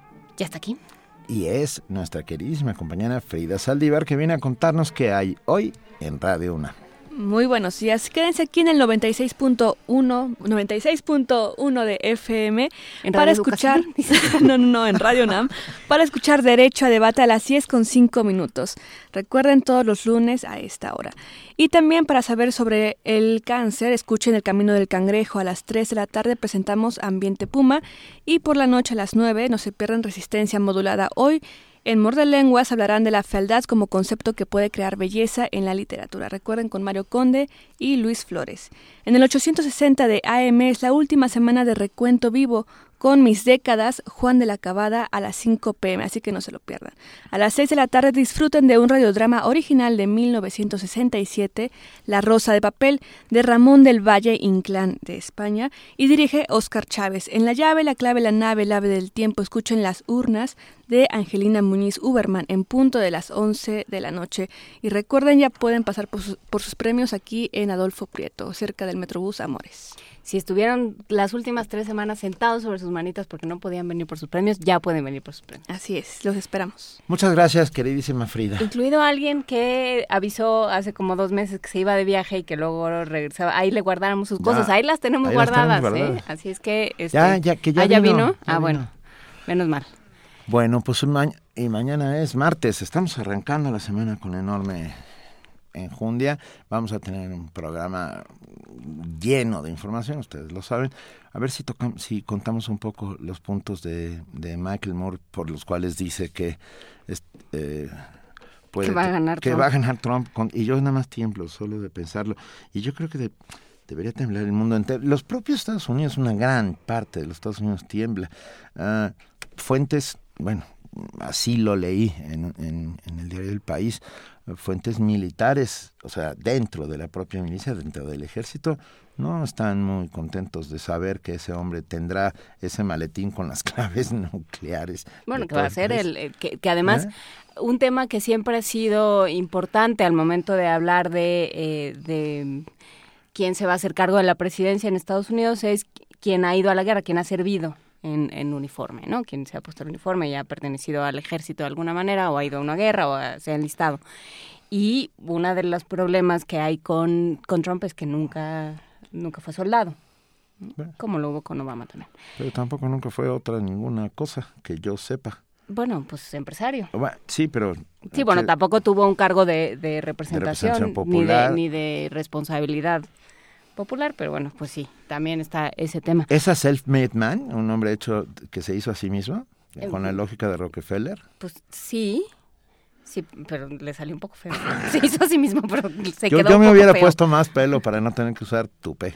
Pero bueno. Nos manda México CSG una serie de fotografías sobre infraestructura escolar en México y sí, así es, ¿no? Eh, en realidad sí son muchas más de las que pensamos estas escuelas, como, como decía el doctor Arturo Sáenz, que no tienen que no tiene infraestructura, que son multigrado, que lo cual quiere decir que en una en una misma aula y con un mismo maestro se este, enseña a toda la primaria. a niños de 1 a 9, a 8 años. Sí, que eso genera genera dinámicas interesantes eh, entre los entre los estudiantes. Es cierto.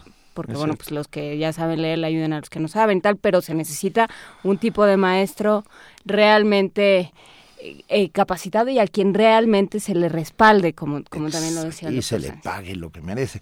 Ah, hay maestros heroicos en este país, nos queda clarísimo, lo hemos hablado aquí muchísimas veces, y bueno, esos son los maestros que necesitamos, esos que heroicamente van todos los días e intentan hacer aprender a nuestros hijos. Nos preguntan también el libro que recomendaste de anagrama. Sí, Va de nuevo, se llama Cabeza de Turco, escrito por el periodista alemán Gunther Wallraff, W-A-L-R-A-F. No se lo pierdan, de verdad es una, es una joya y es alucinante, alucinante. Pues sí, pues los, los trabajos que de, de periodismo de verdad, ¿no? que hemos comentado aquí, hablamos también en su momento de hambre de, Caparrós. De, Caparrós. Hemos hablado mucho de Kapuscinski. Mucho. Hablemos, sigamos hablando de periodismo. Venga, ah, vamos, seguimos aquí unos segundos, unos instantes. Gracias a todos ustedes. Gracias a Luis Iglesias, que ya se ah, manifestó. Luis Iglesias, regresate a tus vacaciones. Sí, creo que no, no se le da lo de las vacaciones. No, no. En cambio, yo, yo soy tan feliz y leí tantas cosas. ¿Qué leíste? Cuéntanos, recomienda uno, anda. Es que leí uno que no sé si está en español. Sé que de, de esta autora está Eleanor in Park y ah. Park de, eh, de, Rainbow Rowell, que es una autora que se mete eh, desde, desde la literatura juvenil, se mete con temas enormemente complicados de la construcción de, de identidad y de quiénes son los jóvenes y cómo se ven a sí mismos y cómo se, se integran o no se integran en, en una familia y con los seres que los rodean. Eh, este se llama Fangirl y habla de este fenómeno también alrededor de la literatura que es la ficción que escriben los, los fanáticos, la fanfiction. Esto que si a ti te faltó un capítulo en, el, en Los Tres Mosqueteros, si a ti te faltó la redención de Milady, por ejemplo, pues tú la escribes. no, no, pero no, o sea, tú la escribes porque a ti te hace falta. Ok. Así como... La vejez de Edmundo Dantes. Ay, si te hizo falta, Benito, escríbela. Seguramente, seguramente ya está. Va. Pero puedes escribir el tuyo también. Pero ya nos vamos. Gracias a todos los que hicieron posible y hacen posible diariamente. Primer momento, de verdad es un inmenso privilegio trabajar con ustedes. Eh, gracias, queridísima Juana Inés de esa. Muchísimas Mañana, gracias. Mañana otra vez aquí. Mañana aquí nos vemos otra vez. ¿Ya ese diario? este diario. ¿Qué lo de venir ese diario? Bueno, ya nos vamos. Vamos a escuchar una canción sobre migrantes, sobre el ser migrante. Yo creo que es una suerte de himno sobre ello. Lemetec con Joe Mustaki. Muchas gracias a todos. Esto fue Primer Movimiento. El mundo desde la universidad.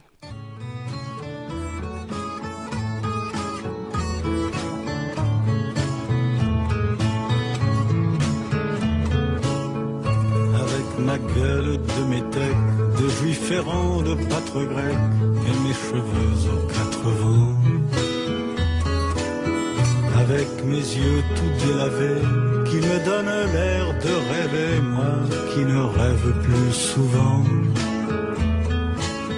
Avec mes mains de maraudeurs, de musiciens et de rôdeurs qui ont pillé tant de jardins avec ma bouche qui a bu, qui a embrassé, mordu, sans jamais assouvir sa faim.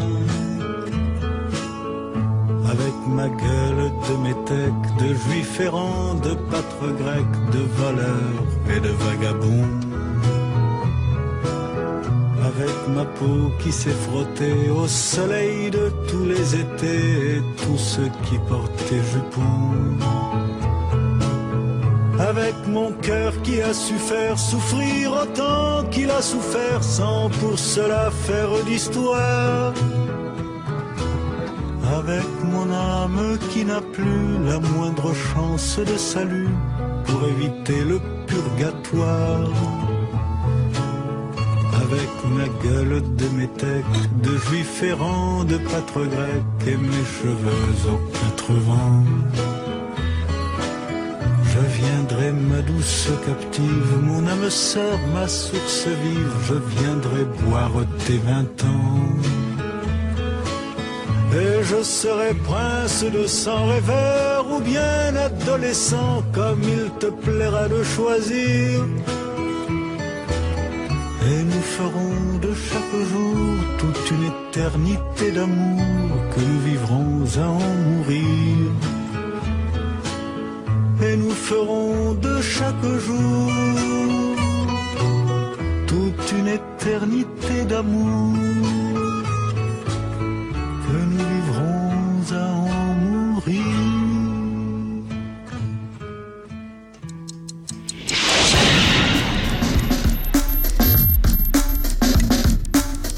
Radio UNAM presentó Primer movimiento. El mundo desde la universidad.